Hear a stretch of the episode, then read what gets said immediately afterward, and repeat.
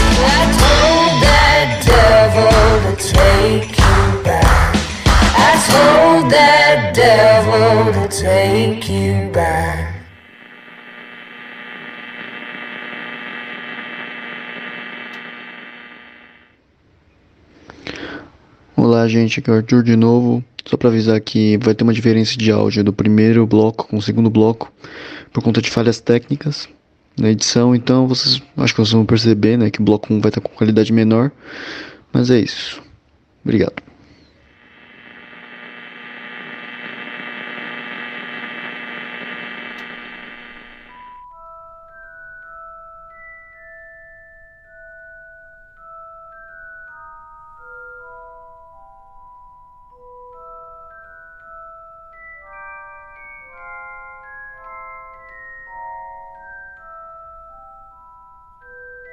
É, vocês acabaram de ouvir Tell That Devil, da Jill Andrews, para começar o programa 11 hoje do Figurante. Quem que a gente vai falar hoje, ô Thiago?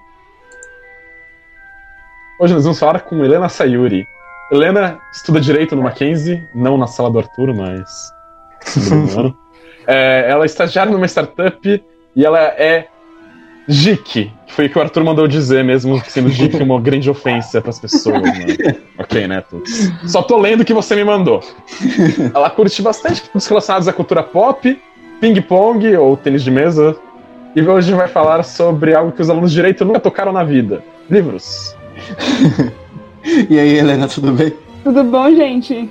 Aproveitando Eu acho mais- Eu acho que é mais um complemento. Um, eu, eu acho que é uma coisa positiva de chamar de geek, né? Todo mundo é geek hoje em dia, né? Ah, justo, depois da que a nossa Comic Con cresceu assim, eu acho que ficou até melhor. Agora é pop, então pode falar que Olha, geek é eu- orgulho. Eu até tenho amigos que são geeks, mas. Não é uma coisa bonita de se dizer de uma pessoa, tá ligado? Justo. É, não, não é tão ofensivo quanto falar otaku, tá? É, real- realmente, realmente. Realmente. Verdade, verdade. Nisso eu concordo com você. Aí, antes da gente começar falando sobre o tema, é, a gente sempre fala dos- do- das músicas, né? acho que você já sabe. Aí a gente quer saber primeiro por que você escolheu essa música, é, Tell That Devil. Olha, eu sou uma ficcionada por série. E essa é a música de abertura de uma das minhas séries, atualmente uma das minhas séries favoritas, Winona Earp, que é uma zona, é um show completamente bizarro, é, mas muito divertido. E eu decidi escolher a música de abertura dessa série, que é, tipo, icônica. Então, é só pra realmente eu dar uma de geek. Ah,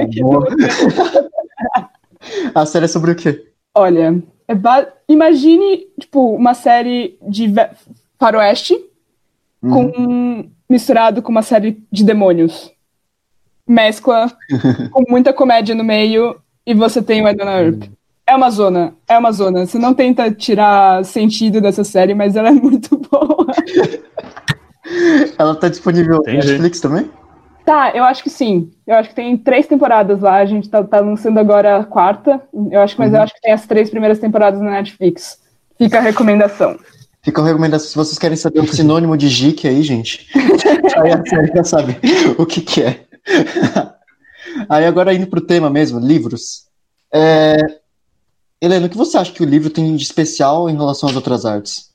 Cara, eu acho que, tipo, o livro ele te dá mais liberdade de, tipo, imaginar um universo diferente, sabe? Então, com- eu acho que por não ter imagem, por não ter som, por não ter nada além do que você tá lendo pra influenciar, é, eu acho que ele te dá realmente liberdade de criar um universo novo, sabe? Da maneira que você Uhum. quiser. Então, eu acho que isso é muito legal. É, tipo, minha parte favorita da leitura é realmente entrar e imaginar um universo novo. Eu acho que é isso que diferencia a leitura, os livros de tipo cinema e música ou qualquer outro tipo de arte. Sim, porque depende muito mais da gente, né? De como Sim. que a gente interage com a obra do que como que a gente, como que a obra é apresentada pra gente, né? Exatamente, Não. porque é, tipo, dependendo de como você estiver naquele dia, da- do que você estiver sentindo, isso vai refletir tipo na maneira que você vai imaginar aquilo que você está lendo. Então, é, dependendo de quem está lendo e de quando a pessoa leu, o universo que a pessoa imaginou vai ser completamente da- diferente da outra. Sim. Então, isso é muito legal. E eu acho que isso também que faz com que é, as adaptações nunca saiam tão boas quanto os livros. Então, Nunca saem perfeitas, né? Nu- Nunca vai sair como que a gente imaginou. Ela já tá dando spoiler da outra pergunta. Ah, mas a gente pode falar sobre- ah, só sobre é, adaptações de livros que não deram certo. A gente faz um podcast diferente inteiro. É, o bom é que dependendo Mas, da pessoa e dependendo do, de como que ela tá no, no dia, ela pode ler 100 páginas e não ler nenhuma página também, né? Nossa, sim. Ao mesmo tempo. História da minha vida na faculdade. Só que assim, se livros dependem da imaginação, pessoas com pouca ou quase nenhuma imaginação não, não vão gostar tanto assim? Acho que não, porque o livro tem uma parte descritiva muito grande, entendeu? Então ela vai acabar puxando coisas que você já conhece para memória. Você vai construir em cima de coisas que você já conhece, talvez não tão é, de outro mundo, mas um mundo novo de qualquer jeito, só que mais próximo da realidade, sabe? Mas eu acho que Mas assim, tipo, ser uma pessoa com uma imaginação muito fértil ou não, não influencia tanto nessa parte. entendi. Mas eu acho que é mais um, um tipo de mídia que ele te, te, te dá incentivos para ficar cada vez mais criativo, né? Quanto mais Sim. você lê, mais criativo provavelmente você fica. Por isso que o pessoal fala que se você quer escrever história, se você quer é, fazer, tipo, ser mais criativo, a melhor coisa para fazer é consumir conteúdo, né? Principalmente livros, que são a- o principal, né? Concordo, não, sim, com certeza. Quanto mais você lê, mais material você tem para criar. Então você vai puxar uma referência daqui, uma referência de lá, lembrar de uma história que você viu não sei onde, há quantos anos atrás. Aí você vai pegando vários elementos de vários lugares e vai criar uma coisa só sua. E eu Uhum. acho que isso é. Então, quanto mais você lê, mais criativo você vai ficar. É um treino, né? É, você vai pegando é, um pouco de cada autor que você gosta e vai criando um estilo próprio. Sim. Olha lá, galera. Figurante ensinando a tirar mil na redação do Enem. Mas então ser criativo não é necessariamente ser original, então? Acho que não. Por quê? Eu acho que são coisas diferentes. Eu acho que, tipo, dá pra você ser criativo tirando coisas de lugares que já existem, sabe? Eu acho que você pode criar uma história completamente nova, mas pegando elementos de, sei lá, Harry Potter ou Senhor dos Anéis, ou, sei lá, uma série que você viu Uhum. ou algum texto clássico, você vai pegando pedaços e construindo algo novo. Não necessariamente é tipo algo que nunca ninguém pensou, Sim. mas é uma história nova e é criativa que surpreende, entendeu? Eu então acho que são coisas diferentes, até porque eu acho que para criar uma coisa completamente nova do zero, você tem que ser genial no nível tipo acima do normal, sabe? É, pega o Senhor dos Anéis. Pro cara construir um negócio daquele, tipo. O cara tem que ser genial. Tipo, não tem como uma pessoa, é, tipo, a gente sentar e inventar uma língua inteira nova, inventar um universo completamente novo, tipo, sem nenhum tipo de referência ou retirada de algum outro lugar. Isso porque a gente sabe que ele também, com certeza, teve referências para se basear, então. É, ele, ele ele mesmo era era linguista, linguista. É, ele É? era linguista, ele pegou os, ah, os estudos dele para para ajudar para fazer uma língua que ninguém liga também. De, de- Ele era, de professor, ele era professor de Oxford, se não me engano, né? Sim. Mas isso, isso que eu queria indagar, existe alguma coisa realmente 100% original? Uh, cara, acho que não. Dizer que é algo 100% original, eu acho que não tem como. Mas Uhum. Tipo, nossas experiências de vida vão influenciar nas escolhas que a gente faz. Então, tipo, algo que alguém fez, que você viu e que você comprou ou consumiu e você vai replicar de algum jeito, sabe? Seja por inteiro ou um pedaço, você acaba replicando isso. Então, eu acho que não tem como algo ser completamente, tipo, 100% original. Sempre vai ter alguma coisa que veio de algum outro lugar. Então no final a gente é uma soma de easter eggs de um monte de lugar diferente. Exatamente. Exatamente. Mas, tipo, não teve, sei lá, no, no primeiro ser humano que teve na face da Terra algo original? Ou... Eu acho que cada, cada pessoa vai pegando material de outras pessoas, mas acaba criando uma certa origi- originalidade nas coisas que eles pegaram, né? E a partir Isso, disso vai é. vindo mais novas coisas originais, mais em cima do que já passou, né? Tipo, Exatamente. não Eu dá pra... acho que é tipo uma soma, sabe? Você vai criando algo novo em cima de algo que já existiu. Uhum. É tipo, sei lá, mesmo a gente pegando as obras que a gente fala que revolucionou o cinema, ou revolucionou as artes, assim, pegando Star Wars, por exemplo. Star Wars veio muito do cinema de faroeste, veio muito do cinema também do japonês, aquele de samurais, sete samurais, por exemplo. Ah, mas o faroeste veio do, do, de samurais. Não, por isso que eu tô falando que pegou, né? Não, mas é por isso, quando a gente vê uma coisa uma, uma coisa nova, a gente não vê uma, uma simplesmente uma coisa nova, a gente vê um, um conceito novo apresentado em cima de coisas já existentes, né? Sim. Exatamente. Eu acho que é exatamente isso. A gente sempre vai criando em cima de algo que já, já foi de alguma maneira iniciado, sabe? Uhum. Mas, É, tipo, a gente pode muito bem ter, tipo, uma obra que a gente olha e fala, caramba, completamente original tal, mas vai ter aquele 1% que tem errado em algum outro lugar. Vagabundo. Aquele 1% vagabundo, né? Referências musicais. Exato. Ah, não, aqui é, aqui é alta qualidade. Todo mundo aqui, todo mundo aqui tem um repertório assim. Só alta 100%, cultura. Só, só alta cultura. Aí, agora voltando mais. Eu já ouvi todas as músicas do Wesley Safadão três vezes, tá? Só avisando. Mano, eu estudando, eu ouço toda a discografia do Wesley Safadão. Tipo, semestre passado eu ouvi todos os discos, os álbuns do Wesley Safadão. Eu Não julgo, eu tava tra... eu Temos um homem de cultura aqui. o dia inteiro escutando Gloria Groove. Assim, eu não te julgo. Nem um pouco. O Gloria Groove é muito bom de ouvir também. Bom, cara, você tem uma vibe muito boa. Mano, eu ouvia Marília Mendonça, eu não sei porquê, eu ouvia uns troços nada a ver enquanto eu tava estudando, tipo, contabilidade. E é- É o que te mantém acordado. Vamos combinar. Você precisa de, algum, de uma trilha sonora que te mantenha acordado, porque senão não vai rolar. Ó, gente, uma É, dica, principalmente sendo contabilidade, né? Mas... Justo. uma dica aqui. É, pega os clássicos da Disney e vai ouvindo quando você vai estudar. Tem- eu tenho uma hora que, tipo, começou a tocar Let It Go, eu só parei de estudar, falei, agora eu tenho que ouvir Let It Go. Fazer um lip ali no seu quarto, fazer um show próprio.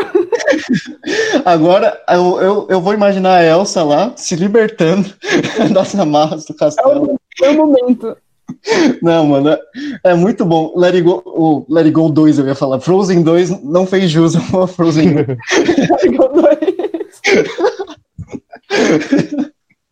Se chegar a ver Let- Frozen 2, eu falo Let It Go 2, mano, não sei porquê. Eu não vi nenhum nem o dois, mas. Eu vi um só, eu tô. O 2 tá na minha fila de filmes pra assistir, mas eu ainda não peguei pra ver. Tem A única coisa uma- que eu sei é que, tipo, deu aquele super. aquele aquele rolê em cima sobre a Elsa ser gay e o da Damares. E eu falei, mano, Exato. Eu fiquei é esperando. que É, a Damares prometeu ali, fez o maior, maior trailer lá pra gente, falou que ela ia ser isso. Cadê Damares? eu precisava ver esse filme só pra ver se alguma coisa ia acontecer. Aí depois, quando falaram que não tinha, eu falei, ah, perdi um pouco a vontade de ver. Ó, a Damares e a Disney lá tinham feito um acordo lá pra fazer um. Foi uma- um jogo de marketing aquilo ali, com certeza. Eu, eu achei isso também. Foi um jogo de marketing. Agora, voltando pro script, porque eu sei que Frozen tem muito a ver com, com o livro. É, mas agora indo pro seu pessoal, né, sobre leitura e tudo, como que você desenvolveu esse gosto por leitura? Como que foi pra você? Meus pais. É, desde que eu era pequena, meus pais sempre é, tentaram me fazer criar esse gosto por leitura. Então, eles liam para mim quando eu era pequena, antes de dormir, é, com- me compravam livros, aqueles livros de fábula mesmo, sabe? Aqueles livri- livretinhos pequenininhos. É, Capitão Cueca, né, que fala. Não, clássico aquele. Qual, qual que é o nome? É o Diário de Banana. Diário de Banana, clássico. Cara de banana. Não, mas eles sempre estavam tentando me fazer ler, então eles me davam liberdade, sempre me levavam para a livraria, comprar um livro novo, para eu realmente criar esse gosto. E deu certo, sabe? Eu entrava, chegou um ponto que eu chegava, no- entrava numa livraria, eu queria comprar cinco livros de uma vez, tipo, em uma ida só. Uhum. Até um ponto que eles falaram, calma, não precisa exagerar. É, a gente pode ir mais devagar, não precisa comprar tudo de uma vez. Mas Quando os pais falam pra você dar uma acalmada pra leitura, eles- quer dizer que você. Exato, exato. É porque começou a pesar no bolso, né? Vamos combinar que livro não é uma coisa barata. Eu acho que pra mim, na época, o que fez me impulsionar muito pra leitura foi mais os gibis da Turma da Mônica, na verdade. Não foi tanto livro, assim, livro. Uhum. E pra você, qual? Eu não leio muito. Tá. Então tá ótimo. Qual foi o primeiro livro que você começou a ler, que você, tipo, lembra de, de ler, assim, é, Helena? Vixe, o primeiro livro que eu li. Cara, eu não lembro. Tipo, eu lembro que o primeiro livro que eu peguei para ler, tipo, sozinha, eu acho que foi um desses livretinhos. Qual, era. Era uma fábula, eu acho. Eu acho que era, Eu não lembro qual que era o nome. É, é da garota do fó- fósforo. Vocês já escutaram essa? Que ela é- era uma menina, uma pobre que acendia um fósforo para se esquentar, alguma coisa do tipo. Eu não lembro o nome dessa Oi. fábula. Eu não lembro. Eu Só lembro. Eu só Enquanto juvenil deep aí. que ela tá pegando. tinha esse livrinho e eu lembro de pegar ele pra ler quando eu era bem pequena, mas porque era tipo aqueles livrinhos bem infantis mesmo. Eu acho que foi o primeiro que eu peguei pra ler realmente. Mas o primeiro livro que eu, que eu lembro de ter gostado realmente, um livro livro mesmo de leitura que eu peguei pra ler foi na escola, foi Código Civil comentado, né, eu acho. É, eu, eu acho que foi, cara, sem brincadeira, eu acho que foi o primeiro que me veio na cabeça que eu li com gosto foi Volta ao Mundo em 80 Dias do Júlio Verne, que eu tive que ler pra escola. Sério? Caramba. Juro por Deus. Eu lembro que ninguém leu aquele livro. Tipo, ninguém, ninguém, porque a gente era pequeno. Aí tipo, mandaram de ler o Júlio Verne. Tipo, ninguém leu. Eu lembro que eu peguei. Pequeno quanto? Olha, eu acho que a gente devia ter uns 10, 11 anos. Uhum. Eu li com 11 pra escola. É, Eu li, eu gostei também. Eu gostei, o livro é bom, é muito legal. É, mas eu lembro que, tipo, ninguém da minha turma leu aquilo. Só eu. Só eu. Eu lembro da professora perguntar quem leu o livro, só eu levantar a mão. Mas o livro é bom, cara. O livro não é ruim, o cara escreve muito bem. E acho que foi um dos primeiros livros que eu lembro que eu li, tipo, com gosto, assim, realmente, livro-livro mesmo, com conteúdo, acho que foi esse. Ah, que legal. Você pegou um, um autor renomado. Até pensei que você ia destacar um. Ah, o primeiro que eu li foi Harry Potter, assim. Cara, livro Harry Potter foi, foi uma das últimas séries, tipo, de livro que eu li. Eu li, Sério? tipo, eu tinha o primeiro livro de Harry Potter comigo há muitos anos, assim, desde muito Sim. pequena. Mas eu peguei pra ler a coleção mesmo, eu acho que quando eu tinha uns 16, 17 anos. Hum, Que aí eu peguei e li tudo, tipo, em uma semana. Mas eu não li quando pequena. Sim. Eu, eu, eu li até o Prisioneiro de Azkaban. Aí quando chegou na Ordem da Fênix, eu, eu vi o tamanho do livro e falei, "Ah, acho que já vi o filme, tá ótimo. Não. A Ordem da Fênix eu acho que é um dos melhores livros da coleção.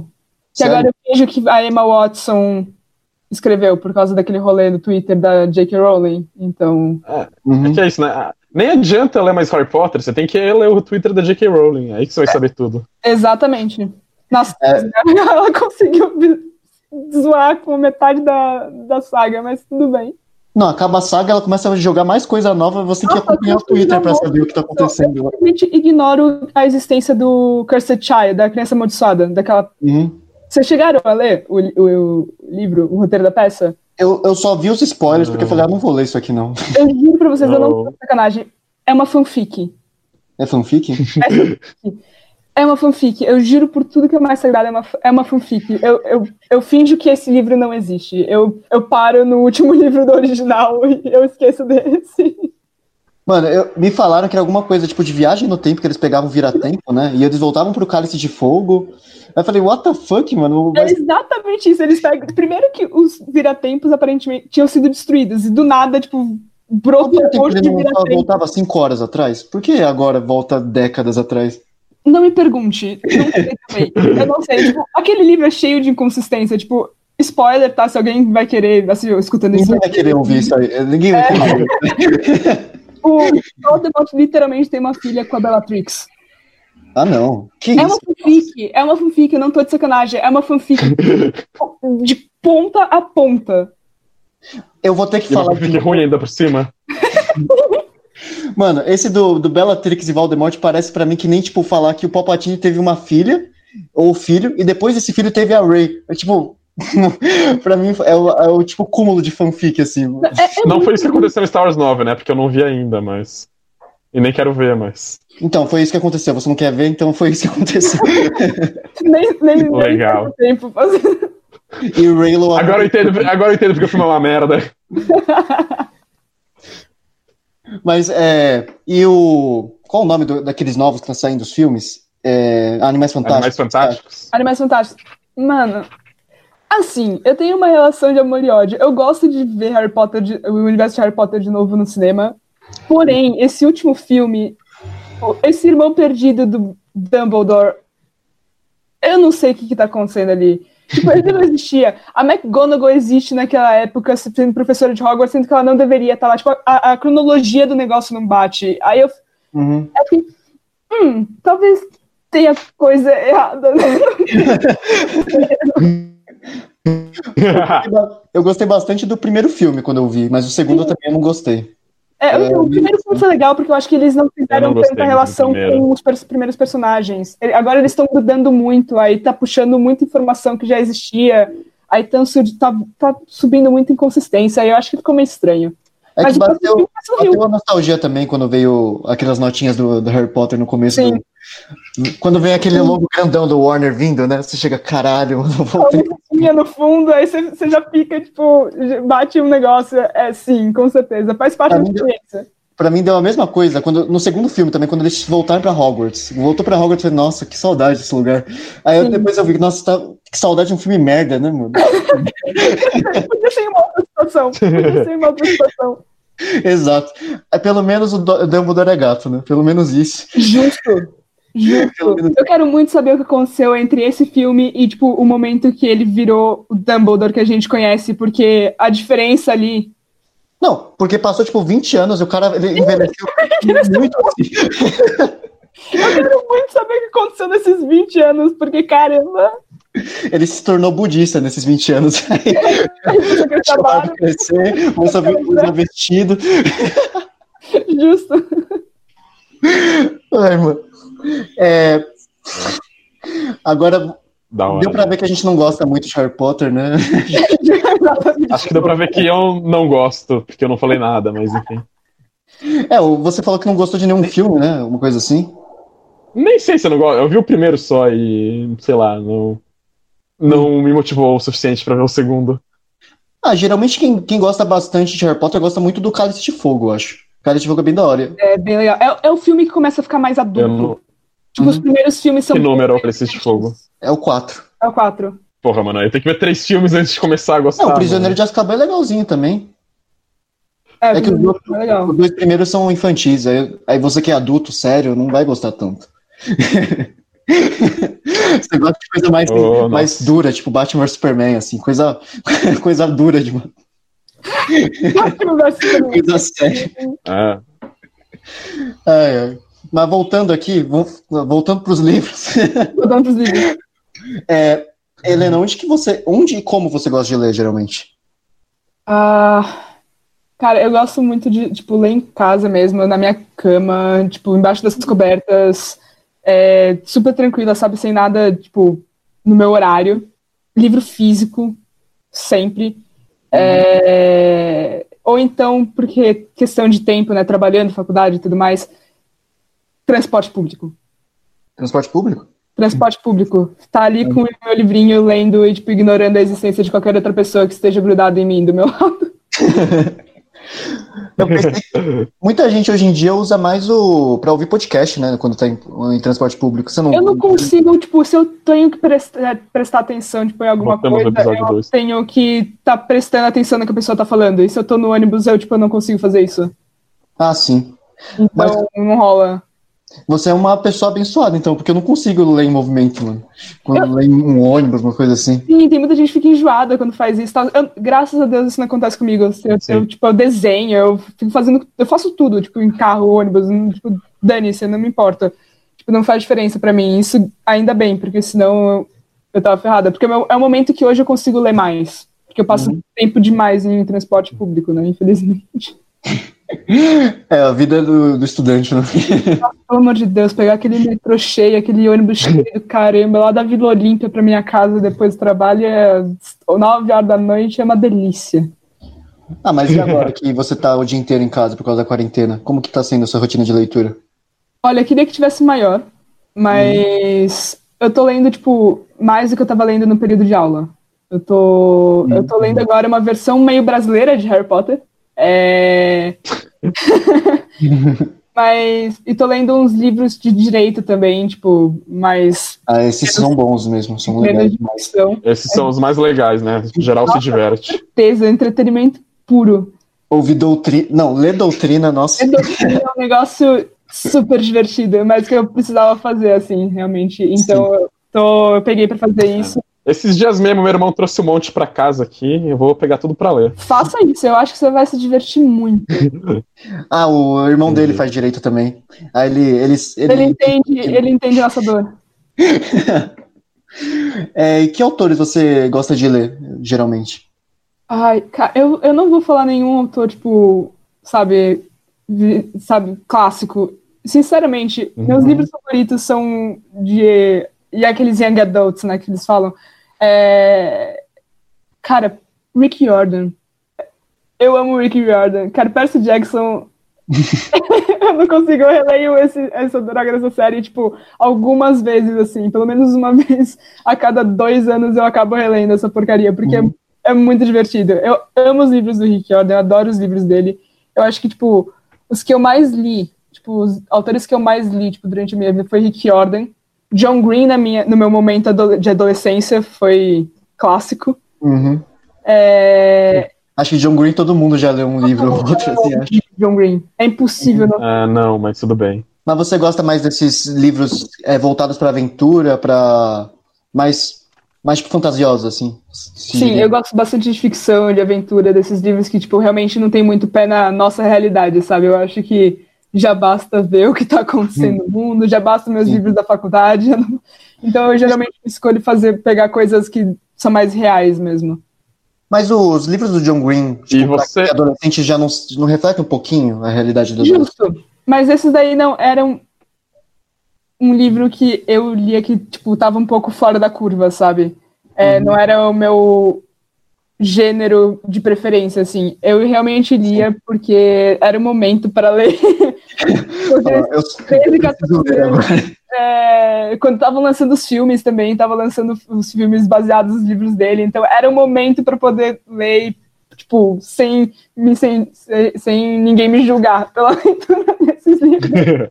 Era quando teve o best-seller dos 50 Tons de Cinza, né? Que todo mundo tava lendo no metrô e ninguém julgava ninguém. Sim, exatamente. Nossa, eu lembro que quando esse livro ficou, tipo, foi no alto. Eu não sabia sobre o que que era esse livro. Eu lembro que eu tava na, na escola, a monitora de corredor tava lendo esse livro. Aí eu, tipo, eu lembro que uma amiga minha virou e ela, É. caraca, ela tá lendo isso, tipo, no meio do corredor, numa sala de, tipo, sexto ano.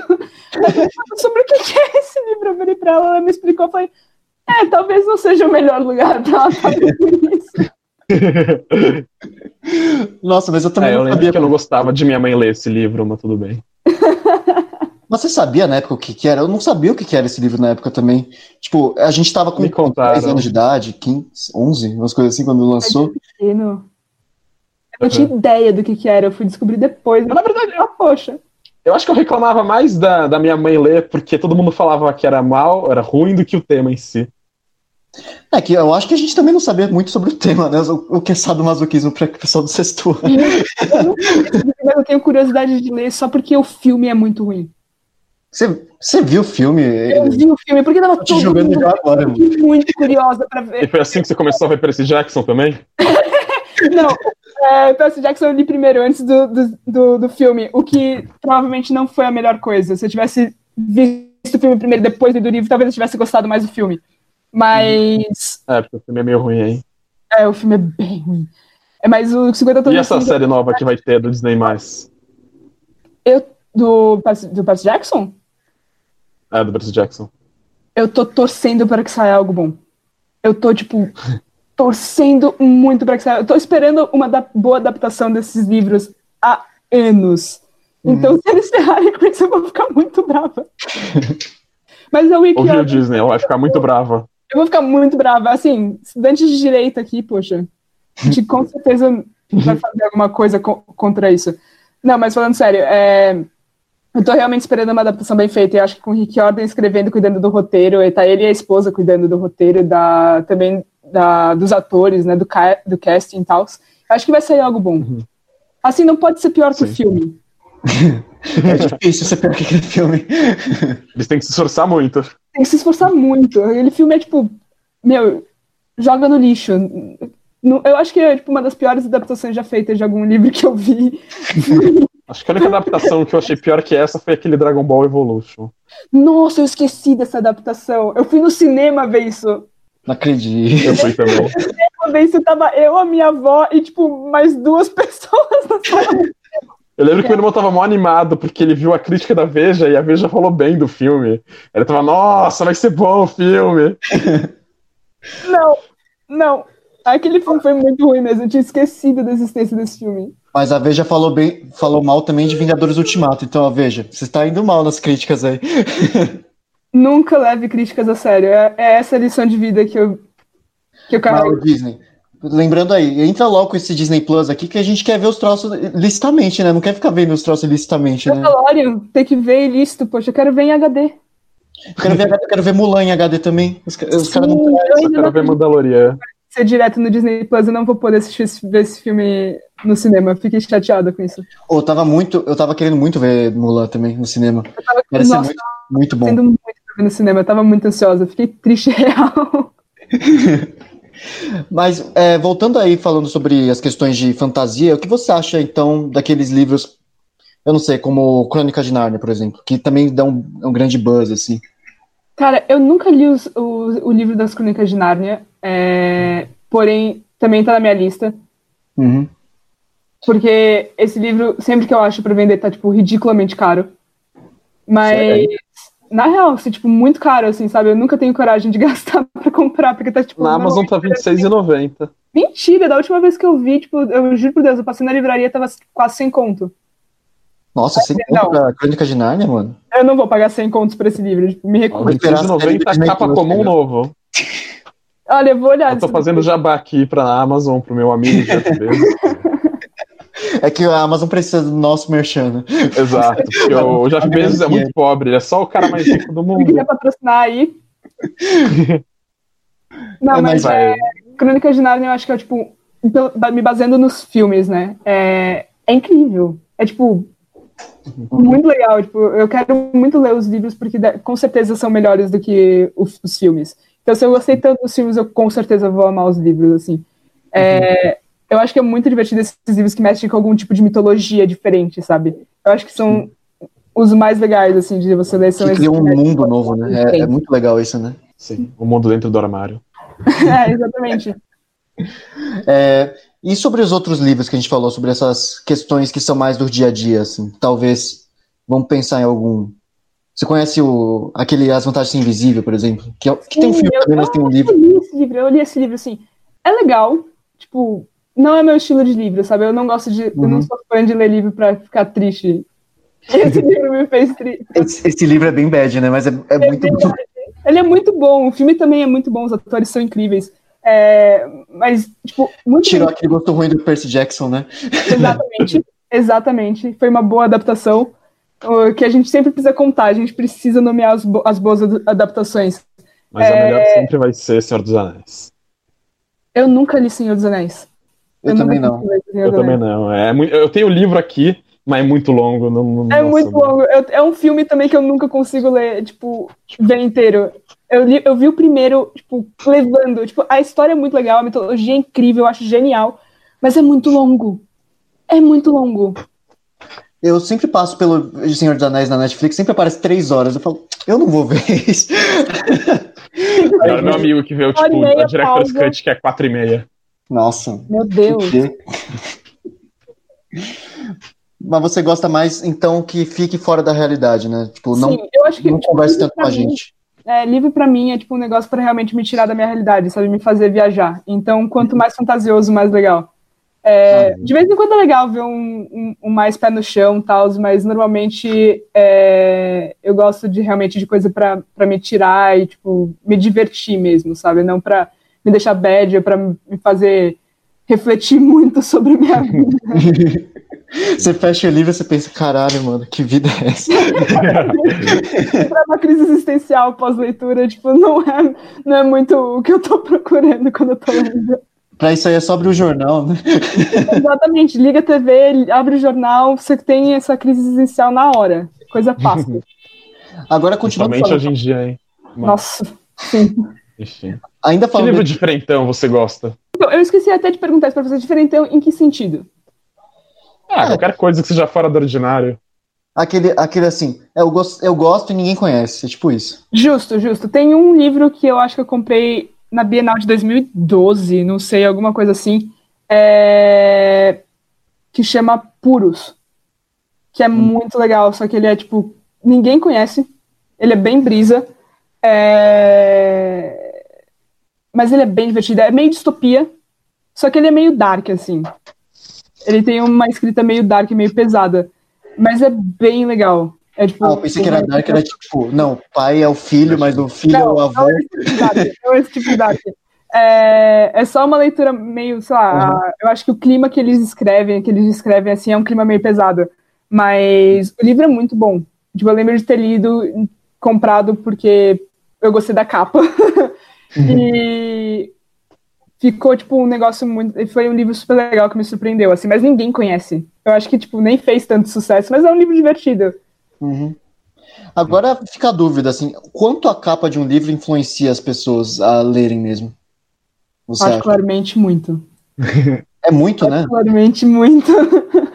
A gente fala que a capa não define o livro, mas a capa, tipo, é um grande diferencial se a gente vai ler ou não o livro, né? Sim, especialmente se você gosta de livro físico, se você gosta de ir em livraria e, tipo, vai procurar, tipo, alguma coisa pra ler, o que tiver a capa mais legal vai ser o que vai te chamar a atenção e você vai parar pra olhar a sinopse. Tipo, se o, o livro pode até, tipo, não ser incrível, você pode até não comprar, mas ele vai chamar a tua atenção.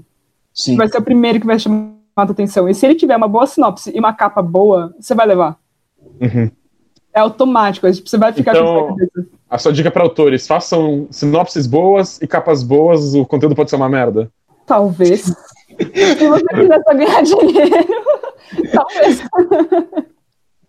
Eu lembro que eu, que eu acho que num coisa, num coisa de livro também, eu comprei a bibliografia do. A biografia. Bibliografia. A biografia do Jô Soares pra ler. Só por causa que a capa era muito bonita. Eu falei, velho, a capa é muito boa, vou ler. a biografia do Jô Soares.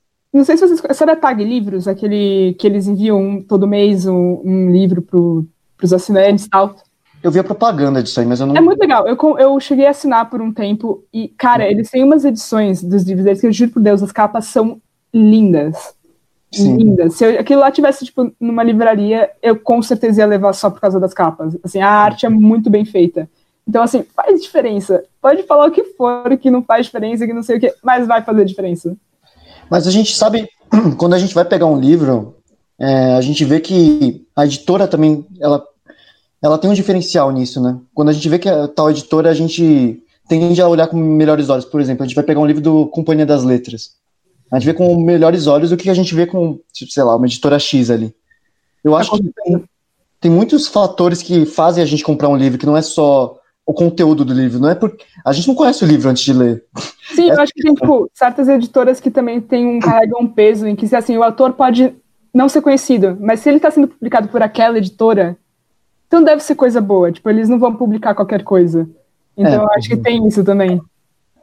Principalmente se for a Companhia das Letras. A Companhia das Letras tem muito dessa de, de ser uma editora, eu acho, no meu, no meu vis- na minha visão, uma editora que é tipo culta, assim. Só tem autores de peso, só tem livros de peso. Ou, sei lá, a Saraiva eu não sei tanto assim, eu não sei se é se a editora. Eu não sei se a Saraiva tem muito livro, tipo, ficção, assim, essas coisas. Eu vejo mais. Talvez no livro jurídico mesmo. É, então, eles têm uma, uma edi- editora de livros jurídicos muito grandes, acho que livros acadêmicos mesmo. Não sei se. Eu tive, uns, eu tive um, um livro da Sra. Saraiva, né? Eu tô pensando também, eu acho que não. Acho que não. Eu, tipo, eu, sei, eu lembro, eu penso na Roku, a Sim. Intrínseca também é um- uma editora grande. A intrínseca é mais é, cultura pop, né? Umas Sim, coisas- eu acho que sim. Eu acho que são eles que publicam, acho que Percy Jackson, Roku eu sei que é Harry Potter. Acho que Dark Side também, né? Aquela que vai um monte de cultura pop também. Essa eu não conheço. Mas, Ah, Dark Side é, é tipo a que o Jovem Nerd fala às vezes. É por isso que eu mas merchan. Mas é, eu não sabia que existia fanboy de editora de livro até agora, é bom saber. Claro que tem. Você não foi na festa, na festa do livro do, da USP, mano? Na festa do livro da USP enche muito a Companhia das Letras, mano. A Companhia das Letras fica cheíssimo. É, faz sentido, eu fui na festa do livro. Mas essa que é a questão. Então a gente deixou aqui falado que a capa faz diferença sim e a editora também. Exato. Então quando você for, post, você for publicar um livro, procura uma editora legal. Exatamente. pô. Senão ninguém vai Vou comprar. procurar aqui publicar, mas tudo bem, né? Exato. É, e agora, qual livro infantil, aí, tipo, falando agora, continuando sobre a sua experiência pessoal, que livro que você leu na sua infância, que é infantil, que ainda continua bom agora? Eu, eu vou dizer as fábulas. Uhum. Eu acho que, tipo, são aqueles, aquelas historinhas bem infantis mesmo que. Ah, tá, não é a série em quadrinhos. Cara, eu não lia tanto quadrinho quando eu era pequena. Tipo, quando eu era pequena, eu lia pouquíssimo quadrinho. Eu comecei a ver isso mais, tipo.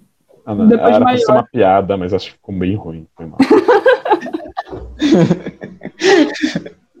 Não, mas. É... Acho que as fábulas, porque, tipo, dependendo do momento que você lê, tipo, o momento de vida que você tá e tudo mais, ele vai ter um, signif- uma- um significado diferente, uma moral diferente, sabe? Você vai tirar alguma coisa, talvez nova, ou interpretar de uma maneira diferente. Então, acho que eles acabam. continu- Eles continuam bons. Sim. Eles acabam tendo, continuam tendo algum significado. Eu acho que são, são essas, são os clássicos, aquelas historinhas clássicas infantis. Fala uma fábula que você gosta. Cara, eu gostava, eu vou falar aquela da, da- Eu não lembro do nome, mas eu lembro da história, que é dessa do fósforo, é, da menininha do fósforo. Eu gostava muito eu- das histórias clássicas de dos irmãos Green. É, então, Branca de Neve, os clá- clássicos. Sim. É, Chapeuzinho Vermelho, todos esses eu acho que são. São. Todo mundo já leu, ouviu em algum momento da sua vida e Sim. continuam bons, não tem jeito. São universais, né? São. São. São vai ser parte da vida de todo mundo, eu acho. Porque todo mundo adapta isso aí uma hora ou outra. Uhum. Sai um filme novo sobre alguma coisa disso, sei lá. É, pode não estar sendo do- contado do mesmo jeito, mas os personagens continuam lá e, tipo, a essência do personagem continua lá. Então, tipo, Sim. meu, você tem João e Maria, tipo, você tem versões de terror até infantil, assim, é um, tem adaptações de tudo quanto é jeito. Sim. E a Sei lá, melhor mesmo nos desenhos, hoje- sempre tem um episódio que é adaptando essas histórias clássicas. Sim, A melhor adaptação até hoje foi Deu a Louca na Chapeuzinho, né? Esse é muito bom. E, e qual você acha que você relendo hoje em dia, desses infantis que você lia, ficou uma bosta agora? Cara, que sabe aqueles livrinhos que você lê que, tipo, não tem história? Aqueles livrinhos infantis que, tipo, ah, o pato, dois patos foram passear e fazem quack, assim, uns livros desse tipo, que não falam absolutamente nada, não tem uma história. Esses Tem, livros, tipo, uma página só de imagem, aí uma página com uma frase, uma só de ou imagem. então é só um som. É tipo, a única palavra escrita na página é um som. um É uma quack. onomatopeia. É, é exatamente isso. Esses livros aí não- não dá. Você pode achar divertido quando é criança, mas eles nunca vão ser bons. Ah, mas eles não são alguma coisa mais pra iniciação de leitura pras crianças? Talvez, eu acho que é, tipo, tem uma coisa mais lúdica mesmo, tipo, pra criar um gosto, mas é, eles não se seguram como bons Aham. livros. Sim. E desses que tem história? Desses tipos de livro que tem história? Desinventis? É, que agora você relendo você fala, nossa, que história bosta. Ah, cara, teve um que eu li há pouco tempo atrás, eu esqueci o nome, que eu tentei ler, mas, tipo, não rolou. Nossa, eu não lembro mais, esqueci, me fugiu o nome. Crepúsculo, eu acho, o nome. Cara, Crepúsculo eu nunca consegui ler. Sério? Eu nunca consegui ler. Eu, tipo, Ah. minha avó, eu lembro que minha avó me deu esse livro. E eu li as 15 primeiras páginas e falei, não vai rolar. E ele tá guardado até hoje. Aham. Numa gaveta falando- escura. Falando de Crepúsculo, por que você acha que ele vendeu tanto sendo tão merda? Uma ótima pergunta. Eu não tenho a menor ideia. Eu acho que, tipo, retirou alguns desejos inesperados das pessoas, sabe? É, algumas fantasias inesperadas das pessoas, e isso acabou vendendo, porque, sinceramente, a história não é, da- não é a melhor coisa do mundo. A Mas coisa eu que eu mais gosto é que o ator lá do, do vampiro vive falando que a série é uma merda. Sim, ele odeia esse filme. Odeia, né? ele odeia esse trabalho dele. Eu acho tão engraçado ver ele metendo pau no- na história toda. É, Mas, Não. cara, não sei por que fez tanto sucesso. Sinceramente, é, tipo, a história era bem clichê. Tipo, talvez Uhum. seja por isso, sabe? Era aquele Guilty Pleasures. Tipo, era gostar, sabe? É Uhum. fantasia com vampiro, com lobisomem, então tem esses elementos fantasiosos e tinha o romance no meio. Então acho que pegou isso, tipo, juntou essas duas coisas e fez as pessoas meio que enlouquecerem, assim. E é bom lembrar que Crepúsculo foi o responsável por 50 tons de cinza, gente. Então, sim, porque na verdade é, o, o 50 tons de cinza é, é, na verdade uma fanfic do Crepúsculo. Tipo, é uma- moral? É uma obra inspirada em Crepúsculo. Oh, isso é incrível.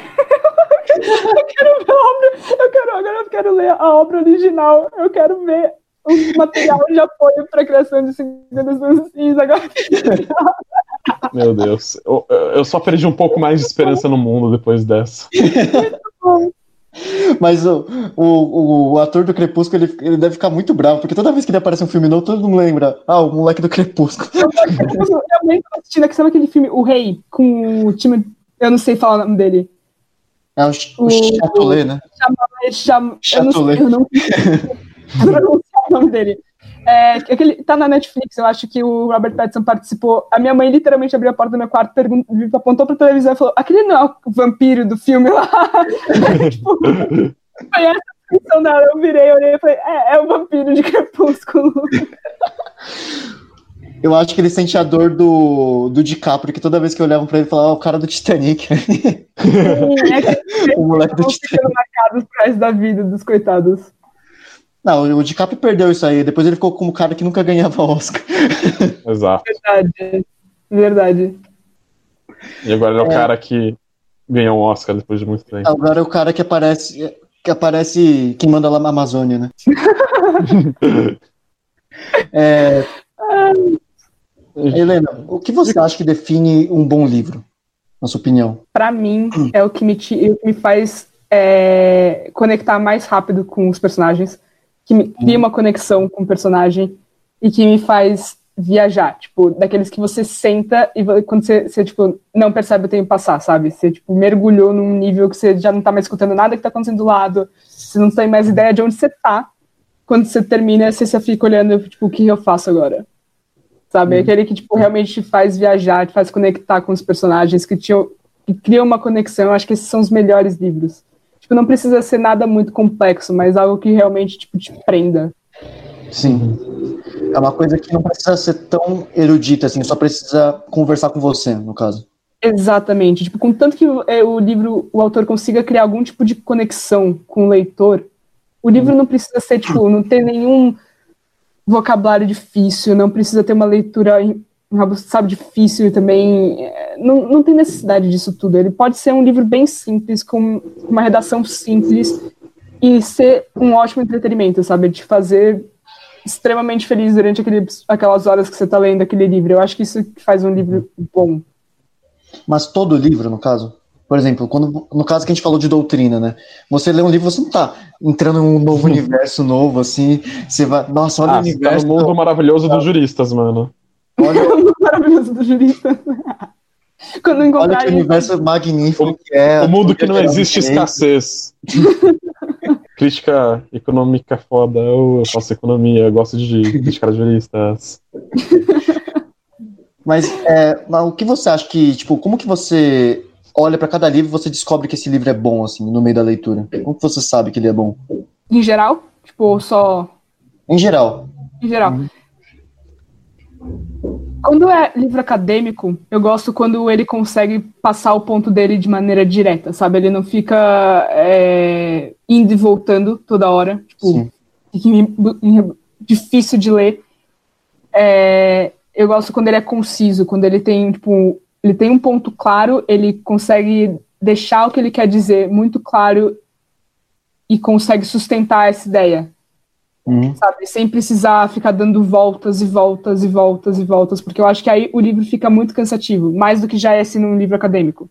Eu acho que isso acaba também sendo o que acontece num bom livro é, de ficção. Se ele consegue, tipo, fazer com que a ideia dele, a fantasia dele se transforme no papel de maneira concisa e direta, fica mais fácil do leitor se prender.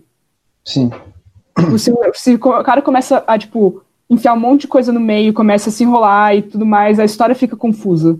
Então, o, o leitor também não vai conseguir se prender da, da mesma maneira. Então, eu acho que, tipo, é mais ou menos isso. Agora, a gente, eu vou usar uma pergunta que a gente fez no, no podcast passado sobre storytelling, que era sobre o quanto de detalhe a gente precisa ter num livro. Assim, é bom ter os detalhes, mas você não precisa de, tipo, 30 páginas falando sobre o deserto. Uhum.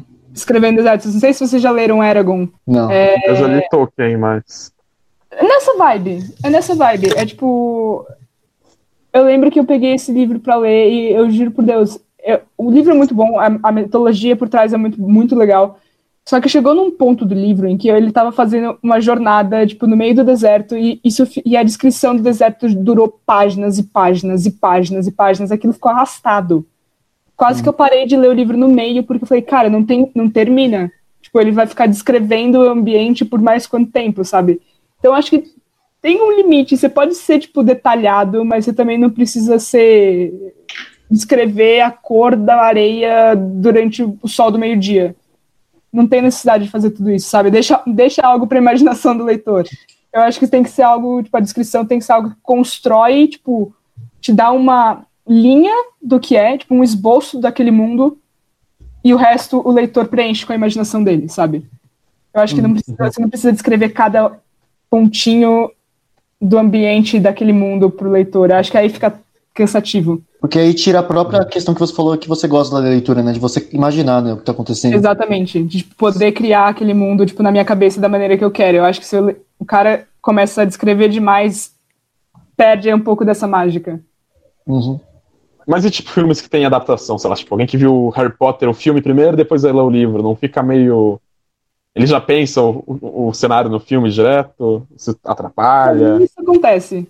Tipo, se eu, eu- se eu vejo um filme e começo a, e vejo e leio o livro depois, meu cérebro automaticamente vai pensar, tipo, ah, quando o Harry faz isso, a imagem que vai vir na minha cabeça vai ser o do Daniel. Radcliffe como Harry Potter, tipo, é automático, meu cérebro vai puxar essa imagem. Então, eu acho que perde um pouco dessa, desse processo É. criativo.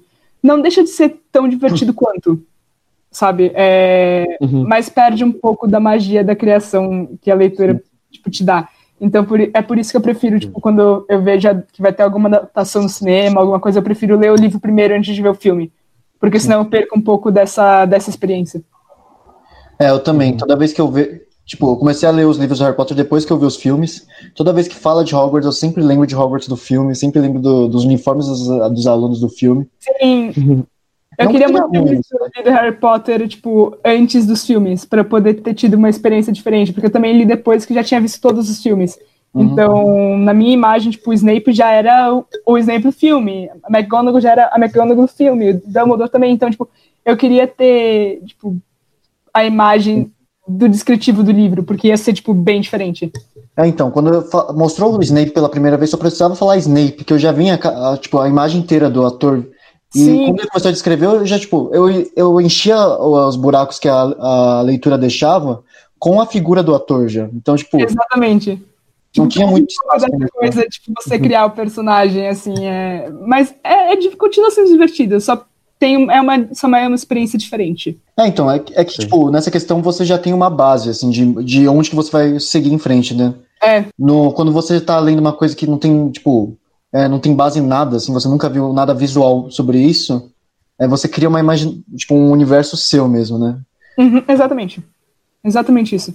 É uma experiência completamente diferente. Você ler um livro primeiro e depois ver um filme, ou então ver um filme e depois ler o livro. Completamente diferente. Uhum. Você já fez isso alguma vez? Toda hora. tipo, quando eu- porque eu- tem muitas vezes que eu, tipo, eu começo, não só filmes, né, mas séries também, que eu vejo, começo a ver e depois descubro que foi baseado num, num livro. Aí eu vou ler, tipo, depois, porque eu fico curiosa pra ver quão diferente ficou a adaptação. Então, isso sempre acontece, porque de volta e meia não tem todas as informações quando vai vendo alguma coisa, né? Então, isso acontece toda hora. Harry Potter foi um que aconteceu isso comigo, né? Porque eu já fui ler quando eu já era maior. Então, eu já tinha visto todos os filmes. Mas já aconteceu ao contrário com você? Você lê um livro e de repente sai um filme sobre isso? Teve. Teve o Jogos Vorazes, foi assim. Eu tinha lido antes de, de lançar os filmes. Sim. Percy Jackson foi assim, infelizmente. Al- Alguns livros que, tipo, ficaram, tipo, tiveram boom, assim, divergente também, nessa, naquele período que vibe, as utopias estavam em alta. Eu, norma- eu já tinha lido a maior parte quando os filmes saíram. Ah, sim. Ah, pelo menos o Jogos Vorazes o filme é bom, né? O primeiro O filme. filme é bom. Eu gosto muito mais da segunda adaptação. O primeiro, eu não sei, tipo, alguma coisa na. Acho que da direção mesmo, é o estilo que eles filmaram, eu não gostei muito. O segundo filme, pra mim, foi uma adaptação maravilhosa. E os dois últimos são uma merda, né? Então a gente só esquece. os dois Podia ser melhor. Podia ser melhor. Divergente é, foi uma que começou muito bem. Tipo, a adaptação começou bem e depois caiu, tipo, muito. Uhum. Eles, eu não sei o que aconteceu. Tanto que cancelaram, eu acho que o último filme nem aconteceu. Eu, eu acho que saiu, não saiu nem em cinema, saiu na TV isso aí. Cara, eu acho que nem isso. Eu acho que, tipo, não aconteceu. Eles cancelaram. Porque ninguém foi ver o penúltimo. Porque eu acho que eles lançaram no mesmo fim de semana, acho que de Deadpool. Então ninguém foi. Eles Uhum. fizeram o erro de colocar o filme junto com Deadpool. Não, é os, é os caras que tem, tem culhão pra falar, não, vou, vou bater o, o Vou Vingador bater de frente com. Ah, Você vai Eu perder. tô de pernas pro ar 3, eu vou conseguir bater Vingadores Ultimato. Exatamente. É, nossa, a gente gosta de voltar pro filme sempre, né? Mas tudo bem. Não, é automático. É, eu é quando a gente fala livro, a gente sempre lembra a adaptação, né? É, vem junto. Aham. É, mas onde que você descobre bons livros, você acha? Na sua, na, na, na sua vida, assim, onde que você descobre Como, bons livros? como vocês fazem o processo de escolher leituras novas, assim? É. Eu gosto. Eu, eu sou, tipo, bem tradicional quanto a isso. Eu gosto de ir na livraria e ficar escolhendo livro. Tipo, pegar o livro na mão, abrir num pedaço, tipo, ler, ver se é legal. Tipo, pegar na mão, realmente olhar. Eu gosto de ir em livraria e escolher, tipo, o que me chama atenção, sabe? É, Eu Aham. acho que é o melhor jeito. Você, você acaba encontrando algumas joias perdidas lá que as pessoas às vezes não conhecem muito. Tem Sim. escondidinhos ali no canto da livraria e tudo mais. Você acaba encontrando umas coisas muito legais. Porque o que eu não gosto de fazer, tipo, compra de livro tipo, online, é porque o que aparece primeiro, normalmente, são os livros mais pedidos, o pessoal tá é, comprando mais, e é, algumas coisas ficam perdidas lá nas últimas páginas, você fica com preguiça de, de ir até lá no fim, tipo, Uhum. página 20, procurar o livro. Então, eu acho que não é a mesma coisa. Eu gosto de ir na livraria, tipo, procurar mesmo. E então tem gente mesmo que vai pra livraria pra pegar livro. Eu pensei que era o espaço central pra procrastinar quando você tá no shopping. Também, também. É, eu achei que era pra jogar que eu comprei videogame. foram exatamente procrastinando enquanto eu tava esperando o horário do cinema. É, exato. Agora que as saraivas estão tudo fechando, agora tá pior, né? Não tem Nossa, nem lugar pra triste. procrastinar, né? Triste. Eu vi, o do Cent- eu vi uma foto do Center Norte fechando, aquele, aquela saraiva enorme lá. Falei, Nossa, nossa, eu tô nossa, com medo de aquela. aquela do Adorado também, que é gigantesca.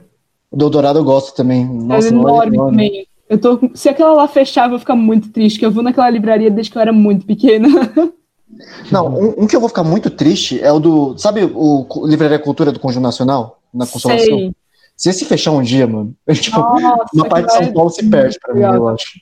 Mas Verdade. eu acho que é muito difícil essa fechar, essa fechar. Essas grandes. Mas tava em processo de recuperação judicial. a cultura. É. As Sim. duas, eu acho, não estão? Saraiva e Ah, Cultura. sei. As duas estão. Que bom que. Não, é muito bom.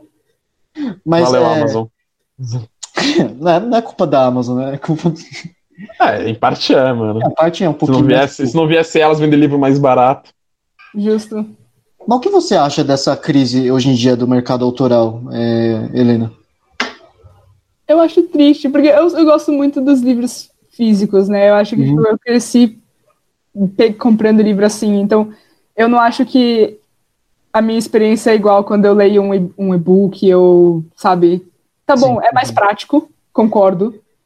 É muitas vezes bem mais barato, concordo. É mais ecológico também. É, mais ecológico. Então, eu entendo por que, que, tipo, o pessoal acabou largando mão de comprar o físico. Tipo, não, não vale tanto a pena, assim, se você for pesar as coisas. Eu acho que, tipo, só se você realmente, tipo, que nem comigo, eu não consigo ler livro digital. Tipo, eu canso muito mais fácil lendo livro digital do que lendo livro físico. Então, eu não consigo, tipo, por enquanto eu não consegui me adaptar. Eu provavelmente vou ter que me adaptar, porque as livrarias todas vão fechar. Mas enquanto elas existirem, eu ainda vou continuar no meu livro físico. Uhum.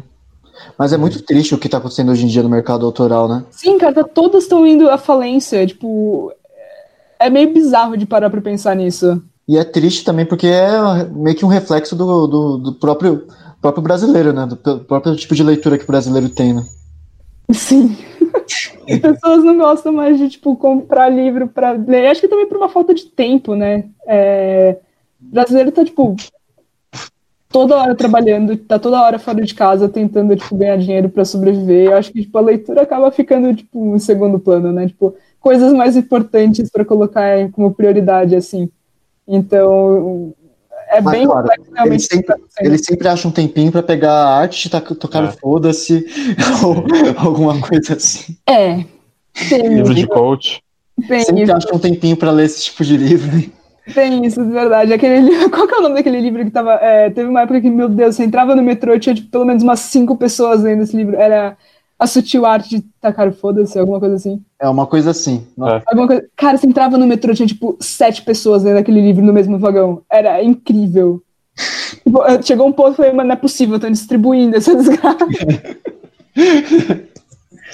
Ah, eu acho que isso aqui já linka com que, a pergunta que a gente ia fazer sobre o que você acha que, dos livros que são mais vendidos no Brasil nesse instante. Aí o, o Collor que queria fazer essa pergunta, é- abre aí o link, Collor. É, tem tipo o link pra abrir na hora da Amazon. É, é- essa pergunta é diferentona desse, desse programa. A gente vai abrir um link no meio do programa, gente. Os três primeiros são livros de samurai, pelo visto. Tá, então não. ok. Satsuma Gishiden, Crônicas dos Leais Guerreiros de Satsuma, volume 1 de 3 é o primeiro. Aí o segundo é o volume 2 e o terceiro é o volume 3. O- ok, então. Ok, Inesperado. Inesperado. Quando eu, acho- abri esse link, tava bem diferente. É quadrinho, inclusive, esses três primeiros. Nossa, é real? Nossa, é real? É só, só um de samurai. O quinto é o Crônica de Narnia que a gente falou. Ah, então, eu falei que tava R$26,90 porque eu tava aberto vendo já na hora. Tem um crepúsculo aqui no meio, Sol da Meia-Noite. Tem o, Crepúsculo, tem o do Primo? Rico É, é da mesma série. Tem o do mil ao milhão. É, Mas a gente, é que a gente fez essa pergunta Manual pensando mais. artista. A gente tava pensando, faz- pegando essa pergunta mais para falar sobre os livros coaches, né? Que são os É, livros. então, porque era mais a segunda linha que tava mais próxima, assim. Uhum. Tá Cara, cheio eu de livro coach sendo vendido e era pra você criticar. A gente espera que você critique. Cara, eu acho que, tipo, essa lista tem, tipo, ela se baseia em três coisas. A primeira é que os brasileiros querem saber o que tá errado na vida deles. Uhum. O segundo, como arrumar a vida deles. E terceiro, como fugir dessa vida. Então você tem, tipo, autoajuda, ficção que tem, tipo, algum tipo de crítica no meio. Então pega com, é, conta. é, qual que é o nome? Fugiu. É, o conto da Aya. Uhum. E você tem os livros de ficção, com, tipo, fantasia, Crônicas de Nárnia, tipo, então você tem três fases. Tipo, o que tá errado, como consertar e como fugir. Uhum. É basicamente isso. O que você acha de livros de youtubers barra influencers? O livro do Felipe Neto ou da Larissa Manoela. Do Eu Christian não sou Figueiredo. muito fã. Tipo, eu tenho minha irmã mais nova, ela gosta, tipo, ela comprou, tipo, o livro da Larissa Manoela e tal. Eu tinha mais preconceito em cima disso, pra falar que porcaria essa pessoa vai ter pra falar. Mas eu acho que, tipo, pelo menos é algum tipo de leitura, sabe? Pelo menos a pessoa tá lendo, então. Pelo menos algo. E eu acho que alguns deles, pelo menos, é, não, não todos, mas alguns deles têm algumas coisas interessantes pra falar. Algumas tipo, opiniões, algumas coisas que são interessantes de, de, tipo, colocar no mundo, assim, sabe? É, não todos. Até porque eu acho que alguns não têm nem idade, eu acho que pra isso são muito novos, tipo. Pra falar a bi- biografia deles. É, tipo, a biografia da pessoa tem 10 anos. Tipo, mano, não vejo muito sentido, mas, tipo, se você quer comprar e ler, pelo menos você tá lendo, sabe? Não é o melhor conteúdo do mundo, tipo, mas quem sou eu pra julgar, sabe? Eu tô tentando melhorar o meu preconceito em cima desses livros. É que tem influencers e influencers, né? Tem pessoas. É, exatamente. Tem alguns influencers que são, tipo, caras, pessoas extremamente inteligentes, que têm coisas muito legais pra tipo, falar. E tem outros que você fala assim, tipo, "Hum, talvez fosse melhor não falar nada. Mas, É que, por exemplo, a gente tem de lado o livro, talvez, da Larissa Manoela, mas tem do outro lado, talvez, o livro do Pirula. Do Pirula que fala sobre evolução humana, sobre to- todas as questões. Sim. Porque o cara, o cara é estudado. Ou, exatamente. Ou não, não sei quem mais de instruído, assim, vem na minha cabeça agora, de youtuber. Mas. É, então, eu não conheço também. Acho que os, influ- os influenciadores que, tipo, mais famosos realmente acabam não sendo esses que tratam de assuntos mais, digamos, é, entre É. aspas, sérios. Mas você tem algum, um pessoal que fala bem, sabe? Que se, tipo, estudar e decidir falar sobre algum tema mais importante, vão falar bem, vão se posicionar de uma maneira interessante, sabe? Sim. E tem outros que, tipo, não vão. Então, pontos e pontos, eu acho. Ah, tem- vamos falar bem agora de alguém do Mackenzie, né? Vamos falar da Gabriela Pirioli, que agora aquela que tá subindo agora no, nas coisas de influencer, né? Agora é super influencer. influencer. Só quero dizer que na, na bio do Instagram dela, ela dá mais ênfase que ela fez mestrado na USP. Olha lá. Isso, eu comecei a seguir ela ontem, eu falei, poxa, tá bom então. Porque ela, eu acho que o Fabete postou alguma coisa, tipo, é, repostou um stories dela que, tipo, tava, que ele tinha enviado um livro pra ela, do livro novo dele, que uma dedicatória ele repostou. Aí eu falei, vou começar a seguir. É, Porque, tipo, ela fala muito bem mesmo, tipo, não dá pra falar nada. A, a mulher é incrível. Uhum. Então, assim, se tiver influenciadores como ela falando, tipo, de temas importantes e escrevendo livros, cara, vai, compra, porque vai ser importante, sabe? Vai, vai te dar uma base que eu acho que é importante todo mundo ter. Então, Não acho que são da pessoa ser influencer ou não, né? É a pessoa ser uma pessoa que, tipo, você vê que ela tem um tipo de sapiência, né? Ela sabe alguma coisa. Tem alguma coisa. Sim, ela sabe o que ela tá falando. Uhum. Eu, eu, eu acho que os influ- os influencers têm uma coisa que é, tipo, é carisma, né? Que eu acho que, tipo, cara, se a pessoa for carismática, ela não pode estar falando nada, mas as pessoas vão consumir aquele conteúdo, sabe? Tipo, porque ela é carismática, é divertido de ver. Mas se a pessoa for carismática e juntar com conteúdo, com, tipo, uma fala séria e bem estruturada, aí. Aí é um negócio incrível mesmo. Pode virar, tipo, uma coisa muito grande. Eu acho que acontece com, com a Gabriela Priori, é, tipo, um grande exemplo. Ela fala bem, Uhum. e ela tem carisma pra fazer isso, entendeu? Então sai um negócio que tipo as pessoas conseguem e gostam de escutar. Sim. A questão de pessoa carismática que não tem conteúdo nenhum são a história dos primeiros vlogs, né? Do Brasil. Não tinha conteúdo nenhum, só, o cara só ligava Ah, pra que- falar, ah, hoje eu acordei, eu fiz isso. É, não tem nada, tipo, a pessoa não tá falando tipo nada com nada, ela tá tipo descrevendo algumas coisas, mas as pessoas gostam de escutar, porque a pessoa é divertida, é carismática, então Uhum. Agora uma questão. Por, a, gente sempre ficou, a gente ficou, tipo, esse primeiro bloco quase inteiro falando de livro e filme. Mas por que Uhum. o filme sempre é inferior ao livro? eu acho que é, por um motivo, é exatamente porque tem essa coisa da imaginação, então a gente sempre cria uma imagem na nossa cabeça que vai- não vai ser sempre igual ao que vai aparecer no livro, por uma questão de budget, né? É tipo impossível você tipo criar exatamente o que você imaginou na cabeça de alguém. Tipo, dinheiro não permite. Sim. E eu acho que é uma questão de tempo também. Tipo, filmes em especial, tipo, eles têm uma duração pequena. Então, um livro de, tipo, 600 páginas, você, tipo, diminuir um livro em um filme de uma hora e meia, duas horas, é muito pouco tempo para você conseguir colocar todo aquele conteúdo. Por isso que eu acho que acabam saindo piores adaptações em filmes e melhores adaptações em séries. Então, se a gente, Ah, por exemplo, pegar. se for questão de duração, por que Hobbit não deu bom? Três filmes pra um livro de 200, 200 páginas só. Verdade. Três Justo. filmes longos, hein? Três filmes difíceis. Justo. Eu acho que aqueles são aqueles pontos meio fora da curva, sabe? Eu acho que também depende de um bom roteirista de que realmente consiga pegar a essência daquele livro e traduzir para um, pra um roteiro de cinema, para um roteiro de televisão. Eu acho que também é um outro tipo de arte, tá? Sabe? Você tem que ter um Uhum. tato e você tem que ser fã do livro para conseguir trazer aquilo para o papel, para a tela. Mas o que talvez não tenha acontecido com Hobbit, não sei. Mas, por exemplo, Game of Thrones, eles, tinham. Se a gente não contar as últimas temporadas, porque a gente finge que aquilo não aconteceu, mas pega aqueles primeiros, aquelas primeiras temporadas. Tipo, eles tinham material de base muito bom, muito bom, o- obviamente, os livros são incríveis. Eles tinham um budget alto, então eles conseguiam, o CGI deles é bom. Tipo, eles tinham orçamento para ir para locais muito bonitos, para tipo construir imagens tipo, muito bonitas, figurinos muito bem feitos. E tinham tempo, eles tinham tempo de uma série, de uma temporada de série, então eles tinham o quê? Vai, uma hora de episódio, não sei quantos, tem- quantos episódios tinha na primeira temporada, pensa que são Acho que 13, Ah. né? Umas, umas três coisas- episódios, 13 horas pelo menos Uhum. de, de duração, para eles adaptarem um livro de tipo quantas páginas? Dá tempo. 600, né? deles 600 É, páginas dá por livro. Uhum. dá tempo deles fazerem algo bem construído e com o budget que eles tinham, sair uma bela adaptação, por isso que fez o sucesso que fez. Agora, se eles tivessem um budget, sei lá, pequeno, não ia sair algo bom. Era impossível sair algo bom. Ia ser uma adaptação terrível e ninguém ia gostar. Mas você acha que o Senhor dos Anéis, por exemplo, não fez um, um coisa legal? Porque eles tinham, um tempo limitado, só que e os livros eram muito grandes também. Não é mais eles pegaram os pontos chaves pra fazer um contexto legal por um filme de três horas rolar? Pra Acho sim. filmes, né? Assim, apesar do- dele ter uma duração diferente de outros filmes, ser um filme considerado longo, eu acho que, tipo, exatamente por ele ter sido um, um filme maior que eles conseguiram fazer isso.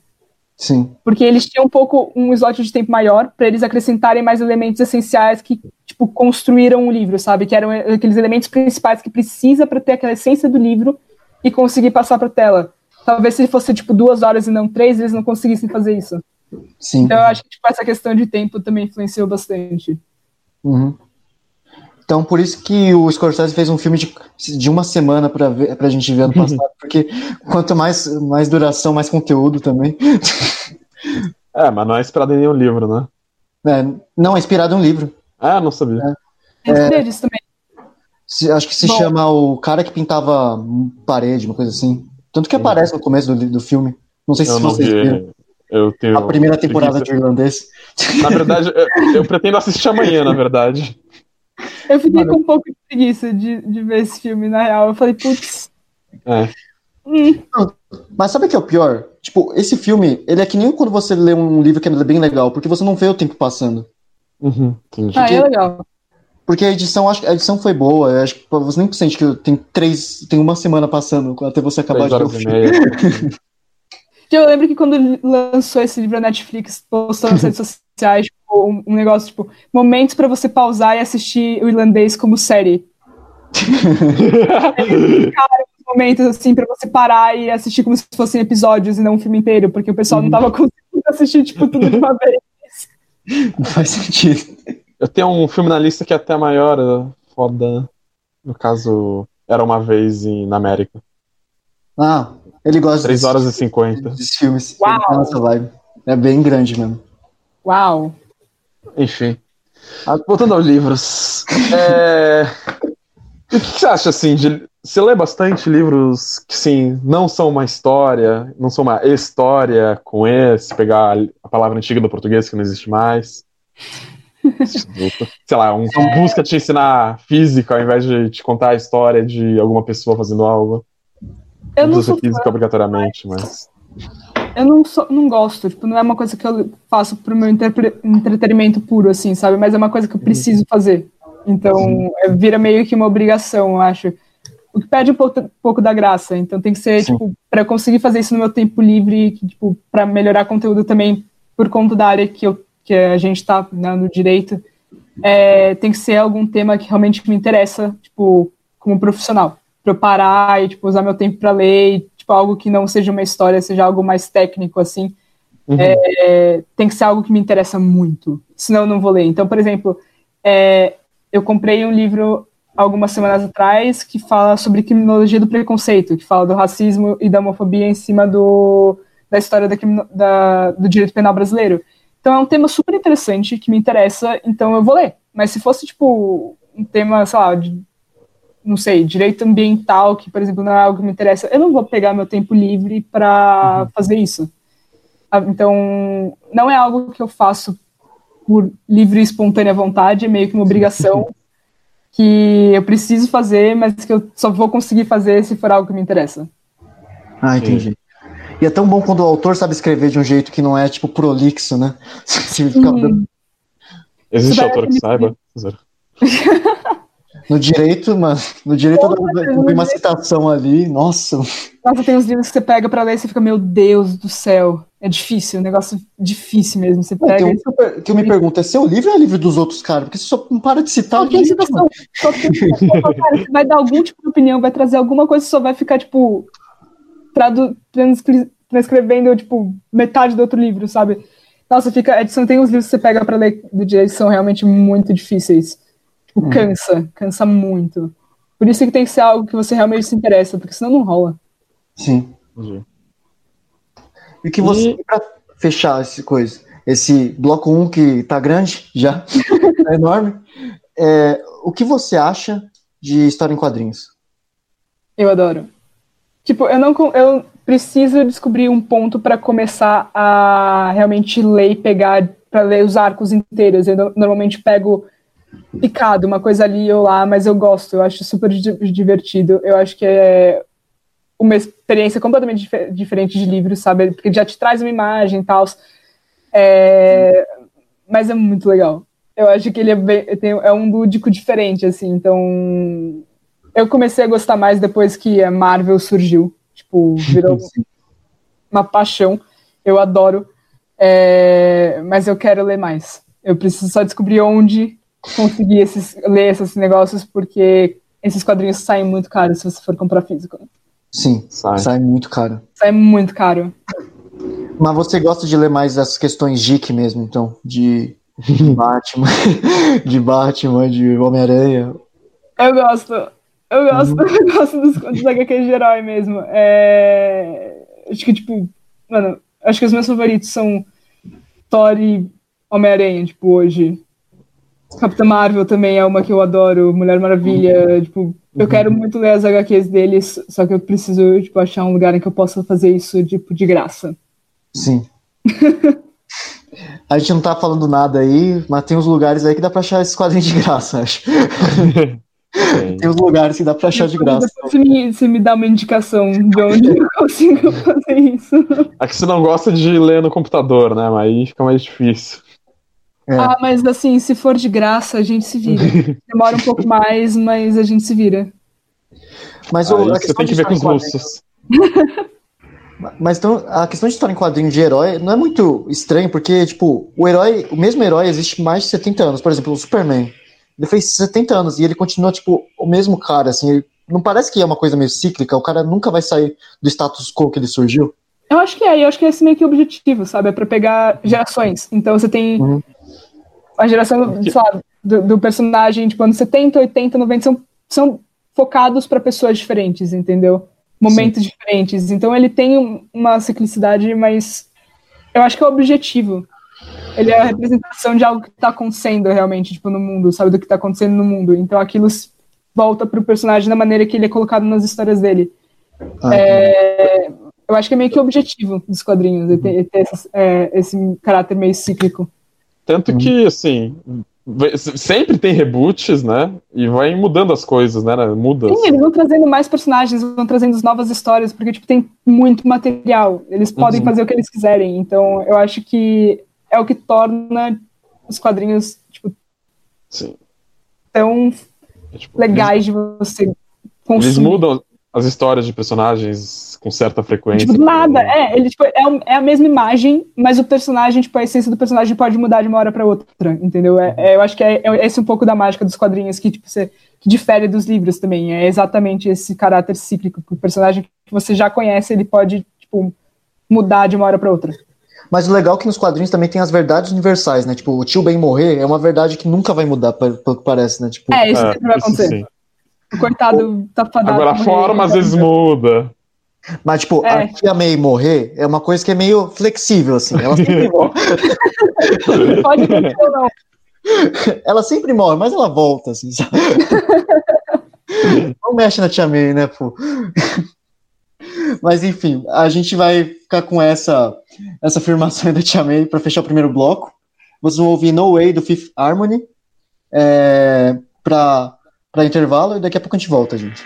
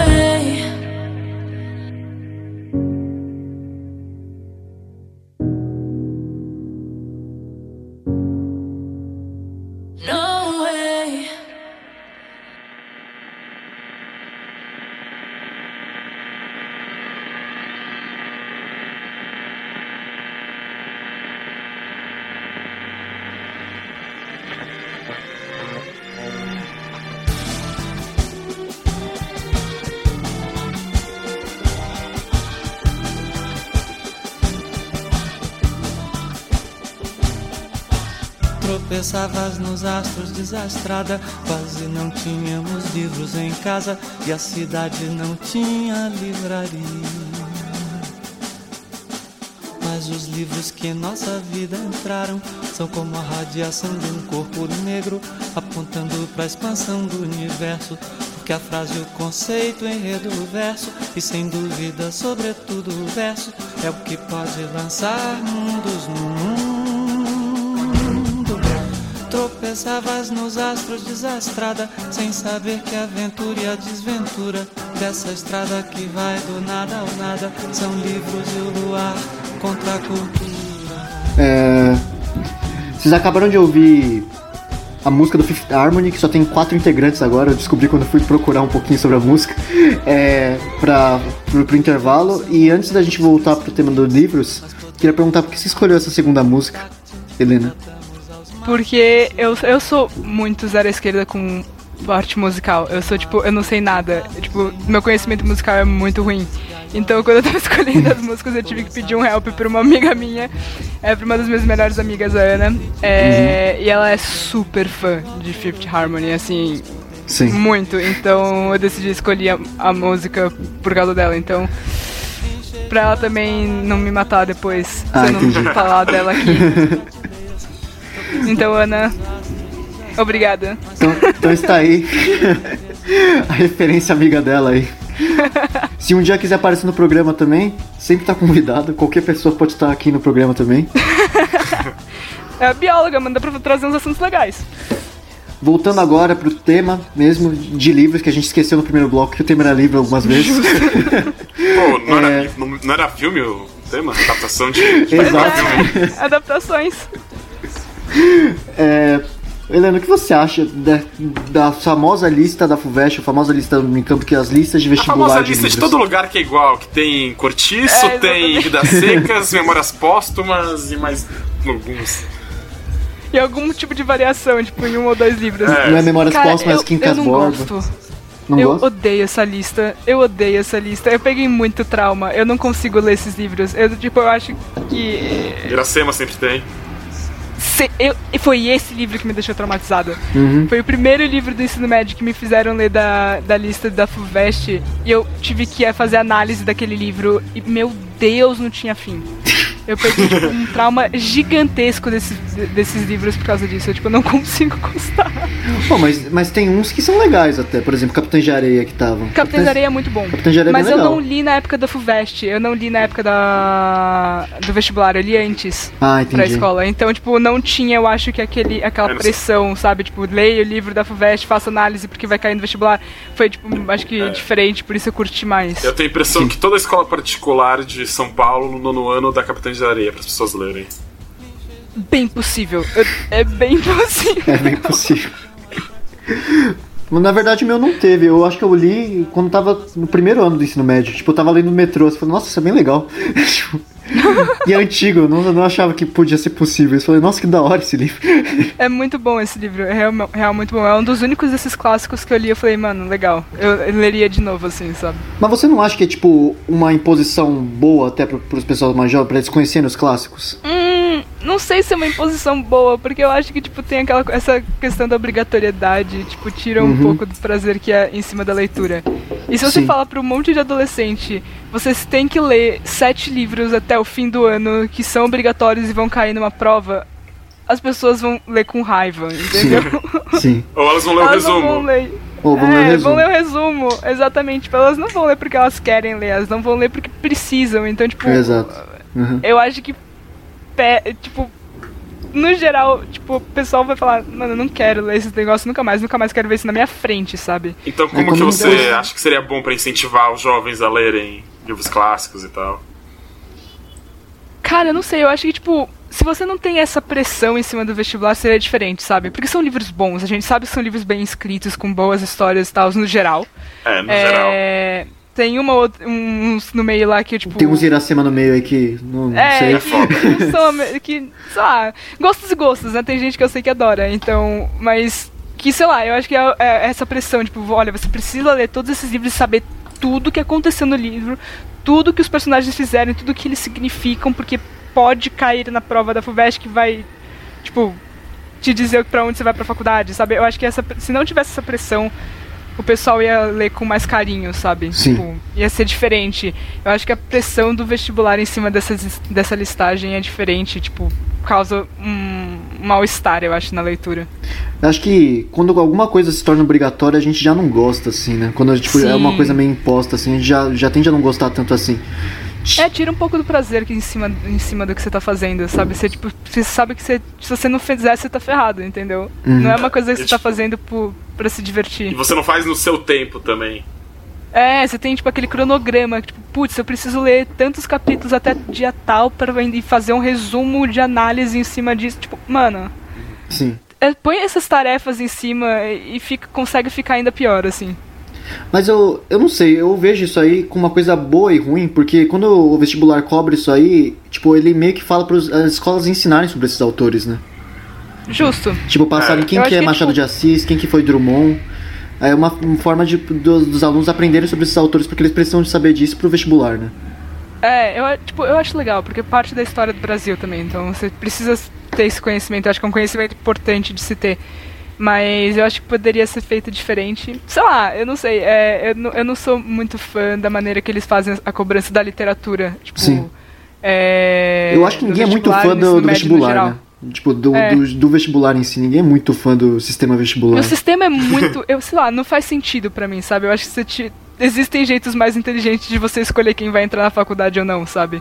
Uhum. É, em vez de uma prova teste que, tipo, Além mata de ser todo uma mundo. pressão absurda para as É, pessoas, então. né? É A gente tinha um professor que toda aula falava: Não, o vestibular é uma merda, a gente tem que acabar com o vestibular.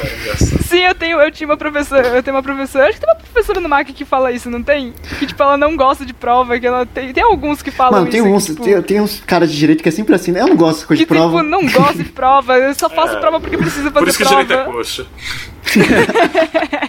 Justo. é real mesmo. É, a gente viu, pes pra pesquisar pra, pra esse podcast, uma, uma pesquisa chamada Retrato de Leitura do Brasil, que fala que o brasileiro lê em média três livros por ano. Por que você acha que o brasileiro, em média, lê tão pouco? Porque três livros é muito Tempo. pouco pra ler em um ano. Tempo. Em média. Tipo, as pessoas não têm tempo. Eu acho que, tipo, elas estão preocupadas com outras coisas, sabe? Pe- pensa no. no cenário que a gente tem hoje. Tipo, econômico e social, assim. As pessoas estão trabalhando, tipo, dia inteiro pra conseguir colocar, tipo, um pouco de arroz na mesa, sabe? Tipo, elas não. O tempo que eles têm livre dificilmente vai ser usado pra, pra uma leitura por gosto, sabe? Vai ser usado pra algo mais produtivo e mais imediato, de urgência mais imediata. Então, eu acho que é um reflexo mesmo da situação que a gente está. Se a gente estivesse numa situação mais confortável, econômica e social, tipo, as pessoas iam ter mais tempo, iam ter mais tempo livre, e talvez se interessassem mais e tivessem mais condição também de comprar esses livros. Que, de novo, são caríssimos. É, então eu acho que tipo, é um pouco desse reflexo. Então, eu acho que é por isso. Falta tempo e tem, existem outras prioridades, tipo, no momento que a gente está para a maior parte da população. Então, três livros eu acho que é até razoável se você parar pra pensar na situação geral. É, mas é, você não acha que não seria mais uma forma de você baratear, talvez, o acesso ao livro, então? Talvez. Talvez se a gente tivesse uma diminuição de impostos em cima dos livros, que é ridícula, é, você conseguisse fazer mais pessoas é, se interessarem, porque, tipo, ah, gostei desse livro. Em vez de estar, tipo, 50 conto, tá 20, 15. É, é mais interessante, tipo, ah, beleza, vou comprar e vou ler, tipo, enquanto tô no ônibus, enquanto tô, faz, tipo, esperando, a, sei lá, tô fazendo comida, esperando o negócio cozinhar, eu vou ler, sabe? É, os negócios assim. Mas, tipo, se a pessoa tem esses momentos pra ler e o negócio tá 50 conto, ela vai perder um pouco da, tipo, da vontade, do ânimo dela. Tipo, 50 contos pra ficar, sabe? Não, talvez não valha a pena. Sim. Então, acho que talvez. Tipo, se tivesse um barateamento, a gente tivesse um aumento aí de pessoas lendo. Você É que- falou de diminuir imposto, mas assim, inclusive uma discussão que tá tendo na Câmara, porque livro é isento de imposto já. E aí. Na, na real, eu jurava que tinha. É verdade. É, é que a proposta agora do Guedes é colocar um imposto sobre os livros, Nossa, deixando eles de cada Deus, vez mais gente- caros. Se, se isso ficar mais caro aí que ninguém vai ler. Mas a questão não é, mesmo como. se eles ficassem mais baratos, as pessoas iriam mesmo comprar um livro?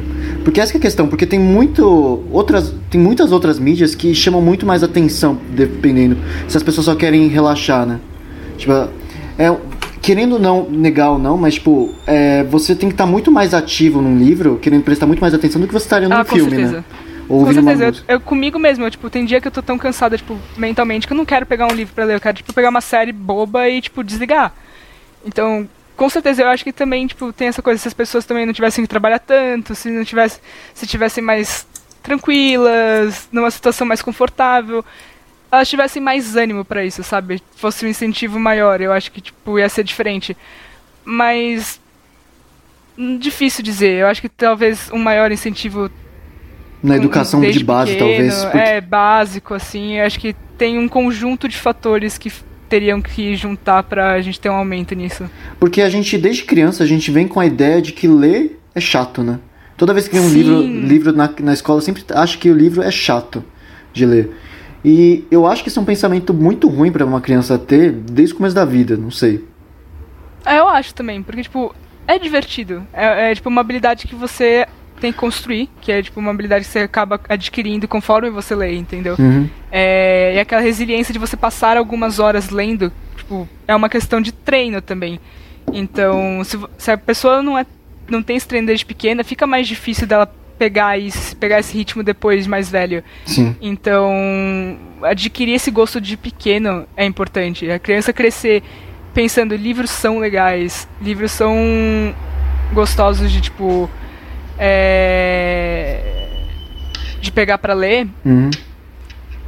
ela, tipo, sabe, é um incentivo diferente. Eu acho que infelizmente, talvez a obrigatoriedade da leitura de livros que exista, tipo, temas que não são talvez do interesse da criança, eu acho que tipo muito normal, né? Porque alguns desses livros não são não são exatamente o que uma criança de tipo 7, 8, 9 anos vai querer ler.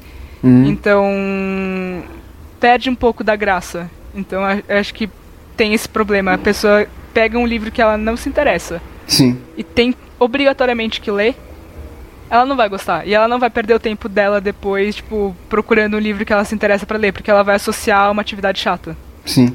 E depois a gente fica com a ideia. Tem muita gente que fica com a ideia quando você fica mais adulto que leitura é uma coisa de pessoa culta, né? Não é uma coisa. que- É tipo. É, eu acho muito estranho isso, tipo, ah, se Você você, muito, uma você mídia. É tipo automaticamente uma coisa muito. É muito estranho, tipo, se, se você lê muito, você é automaticamente super inteligente, você é automaticamente super culto. Mano, não. Não necessariamente, sabe? Pode ser, eu posso estar lendo, tipo, a coisa mais ridícula do mundo que não tá me acrescentando, tipo, em praticamente nada, mas, tipo, sabe, não. Não é condicionado uma coisa a outra. E isso é um dos É, eu argumentos para eles colocarem uma, uma alíquota em cima dos, dos, do. para fazer um imposto de, sobre livros. Porque fala que Mano, não é todo mundo que. bizarro. Porque não é todo. Eles falam assim, não é todo mundo que lê livro. São só as pessoas que podem pagar por um livro. Então vamos deixar mais caro um livro para as pessoas não po- po- poderem comprar um livro. Não faz nenhum sentido, mano. Não faz sentido que você. Tipo, o objetivo de vocês tem que ser, tipo, fazer com que as pessoas leiam mais, não que elas leiam menos. Tipo, é, é aumentar o número de leitores, não diminuir mais o número de Não, é leitores. que o, tipo, não o faz argumento sentido. principal deles é assim, só lê quem consegue pagar por um livro. Então vamos deixar mais exclusivo ainda, só inclusivo para pessoal que consegue pagar por um livro. Tipo, É um pensamento muito errado. É tipo. oposto do que deveria ter sido pensado. É, se todo mundo. Essa pergunta eu não entendi bem, que foi o do Collor que fez, mas é, se todo mundo lesse um livro por mês, o mundo seria um lugar melhor? É que assim, todo mundo reclama, ah, as pessoas lerem pouco livro. Aí a questão é tipo, ah, e se as pessoas lessem o livro, o mundo ia ser melhor? Pra as pessoas se preocuparem tanto de que as pessoas leem, leem livro ou não. Depende do livro que a pessoa tá lendo também. É. Tá. Tem isso. Mas eu acho que, tipo, é uma habilidade que a leitura traz, é, tipo, pensamento crítico. Independente do que você tá lendo, tipo, interpretação de texto. E eu acho que se as pessoas soubessem interpretar texto melhor hoje, a gente ia ter muito menos problema. Talvez o mundo não fosse melhor, mas talvez Não é ter Algumas processinho discussões- chato porque o cara não entendeu um tweet É. errado. Exatamente, tipo, sabe, a gente não ia ter discuss... algumas discussões que a gente vê acontecendo hoje talvez não aconteceriam, sabe? Tipo, Facebook, por exemplo, talvez fosse um lugar mais pacífico. Twitter fosse um lugar mais pacífico. Sabe, se as pessoas soubessem interpretar simples textos. então eu acho que talvez nesse sentido talvez o mundo fosse um pouquinho melhor. Às vezes eu não sei o quão é, quanta diferença isso faria se, tipo, as pessoas lessem realmente, tipo, um livro por mês e tudo mais. Eu não sei se faria tanta diferença. Eu Sim. acho que ter- teria que ter, ser isso e o conjunto de mais um monte de coisas pra realmente fazer diferença. Entendi. Eu acho que seria só mais uma habilidade mais refinada que talvez as pessoas teriam depois disso só. Então você, você acha que algum dia a gente vai chegar na escala Lula de leitura? De ler, tipo, sei lá quantos livros em não sei quanto tempo. tipo, Ler 20 livros em um minuto, não sei como, umas coisas assim. Eu acho que não. Porque, tipo, a gente não tem tanto tempo livre assim. Tem que ser É, tipo, uma encarcerado pessoa- só pra pra conseguir ler tantas. conseguir- É, exatamente. Uma pessoa conseguir ter tanto, tipo, tanto tempo pra ler leitura em tão. Tipo, ler tanto em tão pouco tempo, ela tem que ter muito tempo disponível. Uhum. Então gente tá pensando que, tipo, uma pessoa, tipo, normal, que trabalha um, um, um horário de 8 horas por dia, que vai pra casa e, sei lá, tem família ou estuda ou algo do tipo, que ocupam mais, tipo, 8 horas e vai sobrar, tipo, um número X de horas pra ela, tipo, comer, ter uma vida social, dormir, tipo, dificilmente essa pessoa vai conseguir ler tanto desse jeito porque ela simplesmente tá vivendo a vida dela da maneira normal, sabe? Eu acho um pouco impossível por uma questão de tempo. Sim. Se a gente assumir que todo mundo tem vontade, beleza, mas ela não vai ter tempo, mesmo que ela queira. Isso é um Então, dos, dos malefícios da leitura também, né? Porque você tem que estar 100% disponível pra, aquela, pra aquela mídia, né? sim, sim. Ela é tipo, é, é uma coisa que você não consegue fazer enquanto você tá fazendo outra coisa. Uhum. Tipo, ou você faz aquilo, ou você faz outra coisa. Não dá pra fazer as duas. Senão você não vai absorver e vai ter a experiência que você poderia ter Sim. da leitura, sabe? Então, acho que é impossível a gente chegar nessa escala numa situação normal. Sim. É... Como você começou. Tipo, a pergunta na verdade seria no geral, mas eu vou pergun- começar perguntando sobre o seu lado pessoal, né? Como que você começou a aumentar de- aos poucos a ler livros cada vez maiores, assim, de página? Passar de livros de 100 páginas pra uns de 200, 300. Eu acho que foi, tipo, essa coisa de, tipo, de eu ter crescido já com a leitura, meus pais incentivando isso tudo. Então, livrinhos pequenos que eu conseguia ler e pegava e, tipo, e aos pouquinhos isso ia aumentando meio que sem perceber, sabe? Sim. Porque eu ia atrás de livros não pelo mais pelo tamanho, mas por pelo que eles estavam falando. Por Sim. interesse, sabe? Ah, esse livro me interessou, vou pegar pra ler. Aí quando você vai percebendo, você vai pegando livros maiores, porque aquilo não tá mais te assustando. Tipo, o tamanho deixou de te assustar, porque você tá aumentando gradativamente. Porque é um assunto que você escolheu, um assunto que te interessa, uma história Uhum. que te interessa, e você acaba não percebendo. Então acho Sim. que é tipo esse treino e aumento gradual que fizeram com que eu fosse de tipo, um livro de 10 páginas, 15 páginas, pra um livro de 600, sabe? Sim. E como você acha que seria pro geral? Assim, como que as pessoas é, que se assustam hoje em dia com ver um livro de 300 páginas poderiam, é, tipo, começar a não olhar com tanto medo, assim, por um livro assim, ou desistir no começo, assim, porque falar, ah, não vou terminar nunca de ler isso aqui. Eu acho que, tipo, talvez aí e-books talvez sejam interessantes, porque, tipo, você não vê o tamanho, né? Você não tem aquele negócio que na tua frente, tipo, aquele bloco enorme de páginas. Talvez o e-book facilite isso. Tem, sei lá, pega um, um livro menor, com menos páginas, e vai aumentando por aí. Quando você vai perceber, você já pegou um e-book de 700 páginas e você não percebeu que leu, sabe? Uhum. É, porque você não tá tendo aquele visual de páginas na tua frente, que eu acho que é o que mais assusta. É tipo aquela que imagem ficar levando algo pesado por aí também. Sim, sabe? Eu acho que isso que assim. assusta. Aquele negócio, tipo, desse tamanho que você tem que ficar carregando na tua mão e você tem você olha pra aquilo e fala, mano, É que assim, não. no Kindle tem aquele, tipo, porcentagem de quando você tá do livro. Às vezes você, tipo, você lê um monte de páginas e você vê que você, tipo, não saiu de 6%. Você fala, caralho. Vai, vai ser foda. Vai ser uma jornada isso aqui. É, então, eu acho que você pode começar, tipo, pequeno e aumentando, sabe? Uhum. Aí sem esse visual que talvez tenha no físico, facilite. Não sei. Mas eu acho que é tipo, vai gradual, não precisa tipo ir do... se você não lê nada, você não precisa ir para um livro de 400 páginas de vez. Pega algo mais suave e vai aumentando, sabe? Não precisa ir de uma vez pra lá. Você tem algum número de páginas que você já acha que é muito assim de ler? Ai, cara, não sei. Eu, eu normalmente não me assusto muito não. Eu tipo, eu acho que eu não tenho, eu perdi esse medo já faz algum tempo, mas assim, teve um livro que eu comprei Cara, eu acho que eu tenho ele aqui, que eu ainda não não peguei pra ler por falta de tempo, mas que o tamanho dele é um dos únicos que me assusta, que eu acho que tem, tipo, mil e poucas páginas. Ele é enorme. Ele é enorme. É... Então eu, acho que, tipo, é um pouquinho demais. Mas que parece ser interessante, então provavelmente eu vou pegar pra ler ainda. Mas mil páginas eu, eu acho que já é um, um número que chega a assustar qualquer um. Não, mil páginas é muito. Vocês falam, nossa, é vou muita terminar coisa, isso é um negócio nunca, tipo, mano. desse tamanho. Eu, eu olhei e eu fiquei assim, tipo, ok, isso vai levar um tempo. Ok, eu acabei de abrir o Senhor dos Anéis que tem aqui do meu lado, tem 1200, só avisando. Edição única. Mas vo- você já chegou a ler. Qual foi o máximo de páginas que você chegou a ler, Helena? Ah, acho que umas, uns livros, acho que um dos maiores livros que eu li foi tipo de 800. Por 800 volta dele. páginas. É, Aham. eu acho que mais ou menos isso. Que eu consigo, que eu, que eu lembro, né? Não sei, eu posso estar esquecendo de algum. Mas eu acho que em, Ah, dificilmente por a gente esquece disso. um livro que tem, oito- que tem mais É. de 800 páginas. a Justo. gente tenha lido.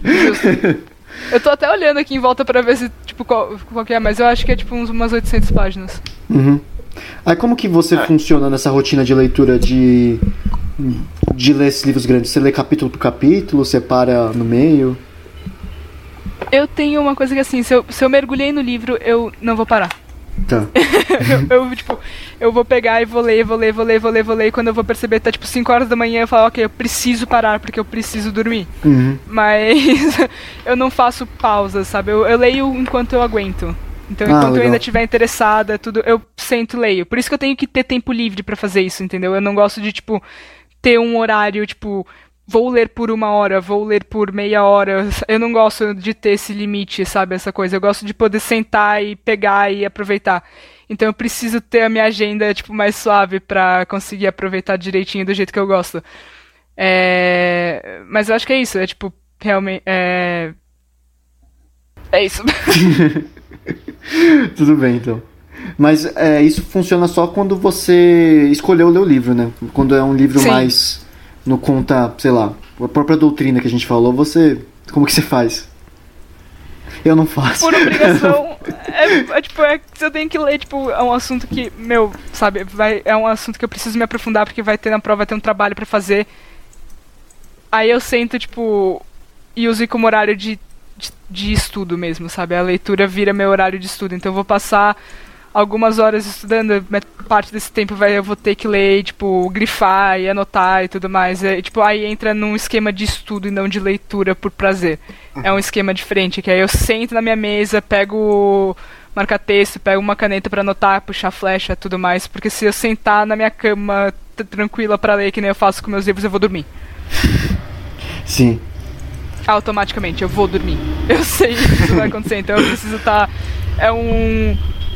Pre- uma prepara- um preparatório, tipo, físico, de ambiente, de mentalidade pra eu conseguir fazer isso.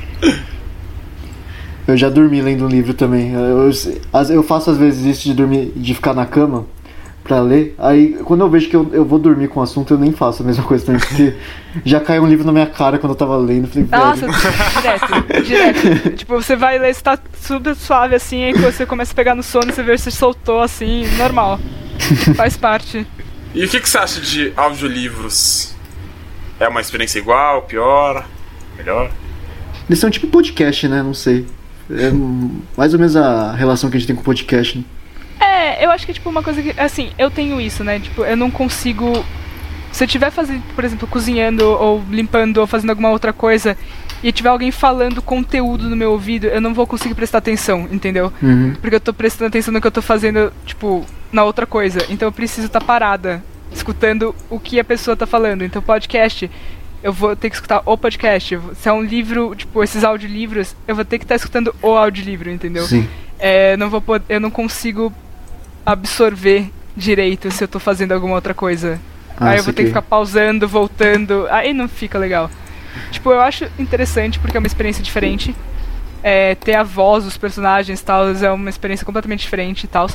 Mas eu não consigo fazer isso enquanto tô fazendo outras coisas. Tem que ser, tipo, só ele. Uhum.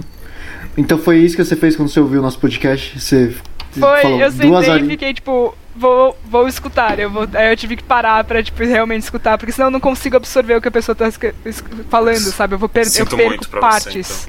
Ah, pelo menos Eu tipo, perco você partes, ouviu um, é. Pelo menos você ouviu um episódio legal. Teve uns episódios, É, teve uns tem que episódios são que tava foda. Tem uns episódios, nossa, tava foda, mano. Até eu que tenho que ouvir já tava, meu, pelo amor de Deus. É, mas você falou um pouquinho antes, né, sobre a sua questão com o livro físico e livro digital, né? Uhum. É, qual a sua opinião sobre os e-books?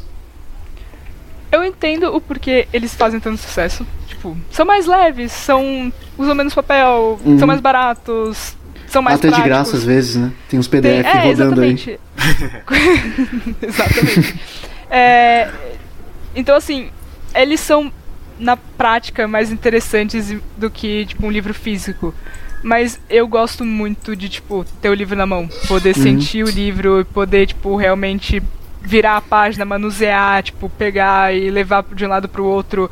Porque eu acho que faz parte da, da minha experiência de leitura, sabe? Não é de Sim. todo mundo. Tipo, tem, tem uma amiga minha é, que ela não ela só adquiriu o gosto de leitura quando ela descobriu os e-books, sabe? Que ela Sim. podia pegar o celular e, tipo, ler em qualquer lugar que ela tivesse. Aí ela realmente adquiriu o gosto pela leitura. Pra mim é o contrário. Entendeu? Então eu acho que depende muito da pessoa e da experiência de leitura de cada pessoa. Pra mim, ter o livro físico faz parte da, da diversão, do Sim. meu momento de leitura. Mas eu entendo porque faz tanto sucesso e porque as pessoas gostam tanto. Porque realmente é mais fácil, é Uhum. muito mais prático, é muito mais barato. Então eu acho bom que existe, mas não é pra mim. Até porque quando você pega um arquivo pra ler, não parece que é uma coisa sua, né? Tipo, quando você tá, Sim, você tá lendo um. eu gosto também da parte visual. Eu amo ter os meus livros na minha prateleira, tipo, bonitinhos do meu lado. Eu gosto disso, sabe? De, de ter a minha biblioteca. Então, lá, não ter o... CDs não. É, eu, eu colecionava, eu tinha, eu fazia isso com DVD, mas ficou muito caro, eu parei.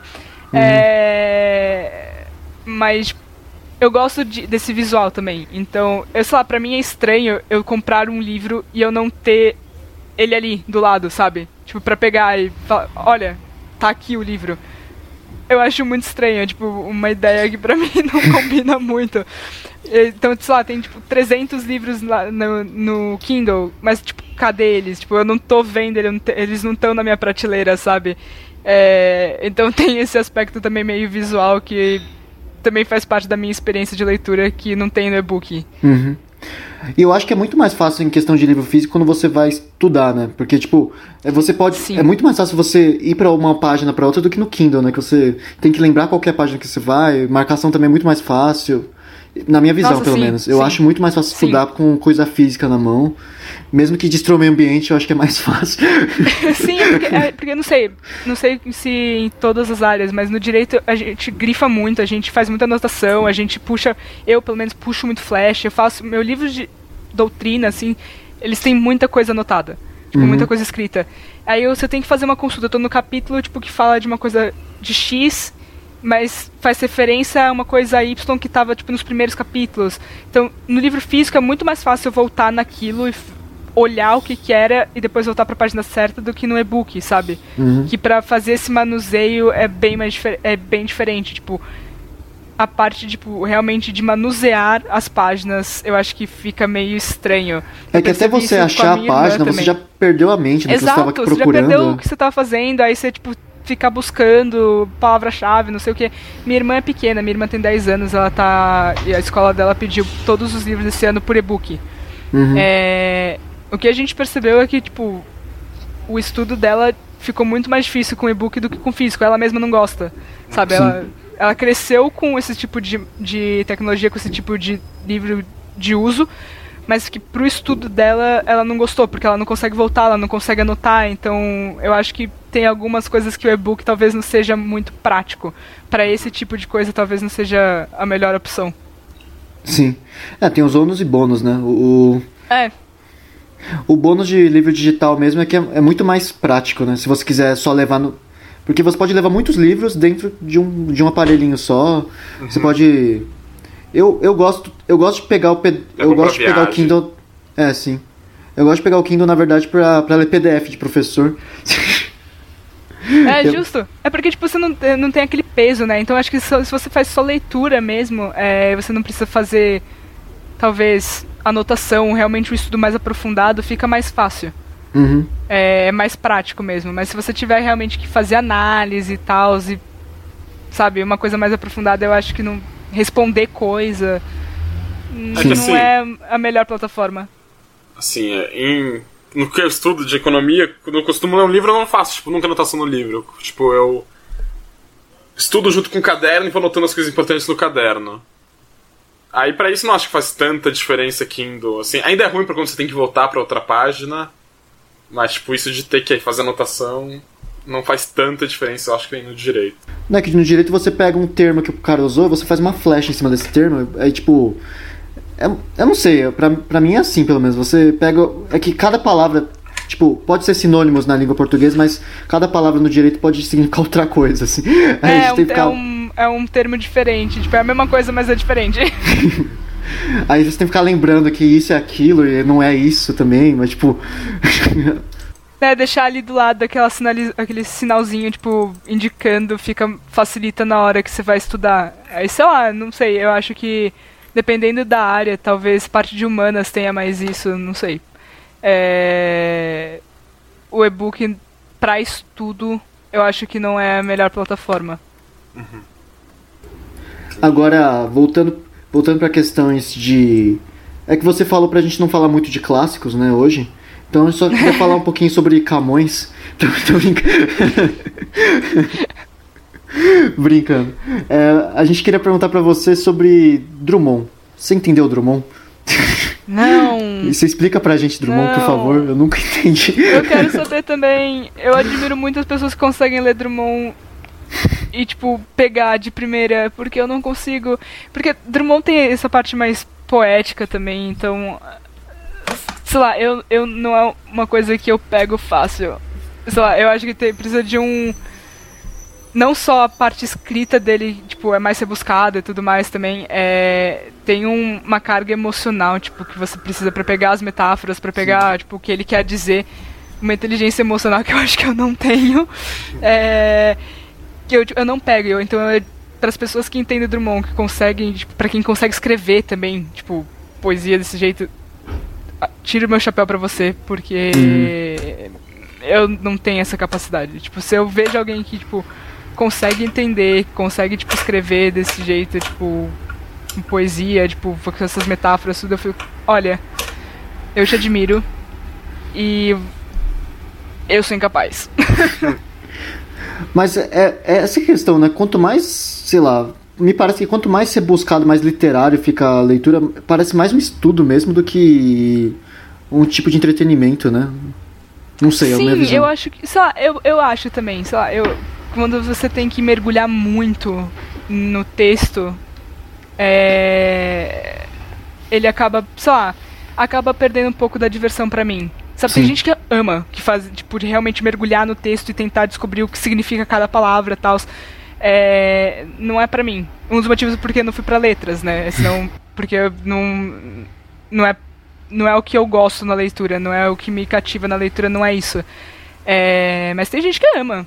Eu tenho amigas que, tipo, que pegam um livro e que amam descobrir o que cada palavra significa, o que ele quer dizer com a escolha daquelas palavras, sabe? Pra mim, a leitura tem que ser algo mais rápido, assim, algo que eu posso, que eu só pego e eu consigo ler tranquilamente, sabe? Rápido, tipo, dinâmico. Sim. É... Para outras pessoas, não. Uhum. Pra mim, Drummond não é, não é meu autor de cabeceira, assim. É, mas é. Essas literaturas mais. Não sei, essas que a gente chama mais clássicas. mas, é, eu, eu admiro bastante essas que são tão bem faladas pela academia quanto pelas pessoas mesmo, pelos, as- os mortais. Como, Pessoas mortais. como por exemplo, é, Senhor dos Anéis, que a gente já. É, uma, é um produto de cultura pop, mas ao mesmo tempo é um produto riquíssimo em literatura também, né? Eu admiro muito os autores que conseguem mesclar isso aí, deixar um produto legal de ler e um produto também que Com soma. significado, Que soma, é, que soma Sim. na literatura. Você, Com certeza. Você acha que, tipo, às vezes falta isso nesse tipo de autores?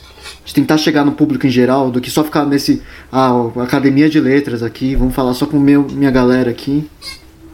Não sei. Eu acho que, tipo. existe uma coisa do que o, o autor quer falar com aquele texto, sabe? O que ele quer falar precisa ser é, transmitido pra todo mundo. Sabe? Eu acho que é um, é, um, é um negócio meio assim. Ou então. Como. Uma questão de, tipo, realmente estilo, sabe? O estilo dele, ele quer que esse estilo seja pra todo mundo. Existe uma Sim. coisa, acho que meio pessoal em cima disso. É. Não sei. O.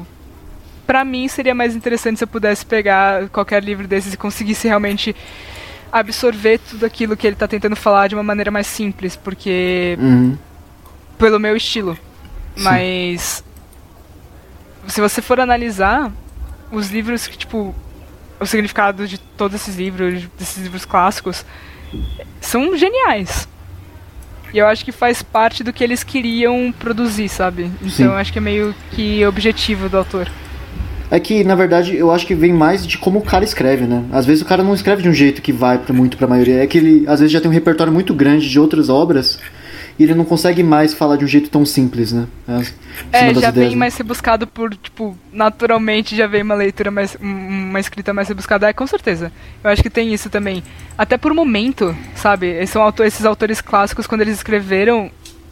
Era, eh, tipo, a fala, a escrita era completamente diferente da que a gente tinha hoje. Então, Uhum. pra gente pegar esses livros, fazer a leitura deles hoje, é, fica mais difícil. Talvez Sim. se a gente tivesse na mesma época não fosse, ele fosse mais popular. Sabe? Então eu acho que também tem uma questão de momento em que ah, aquilo foi escrito. Tem algum desses antigos que você, você até admira, assim? Tipo, você gosta, tem no seu coração.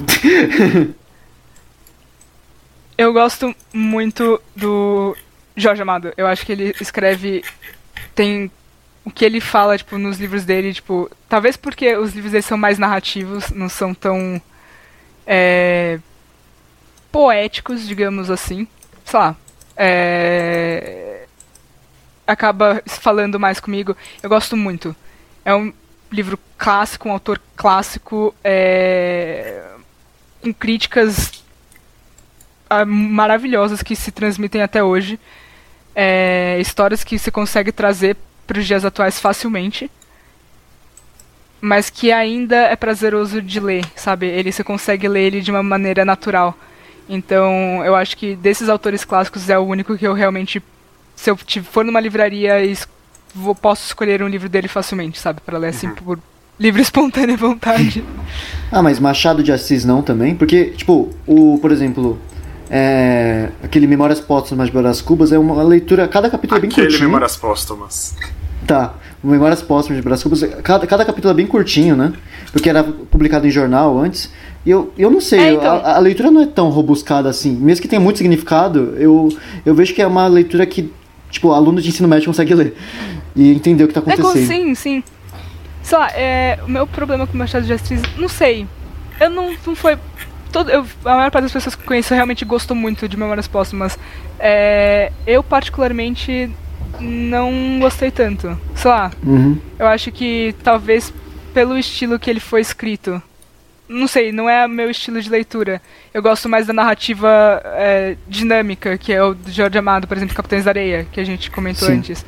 É uma leitura que eu consigo pegar e, sabe. É... Memórias Póstumas, sei lá, ele tinha um.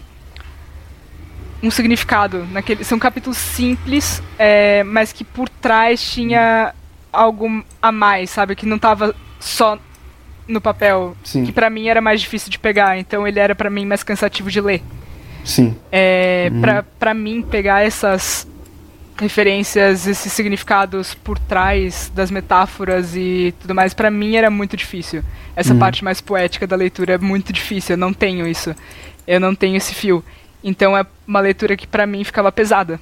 Então eu acho que também depende muito do estilo de leitor, do estilo de leitura que a pessoa gosta pra realmente, tipo, cativar.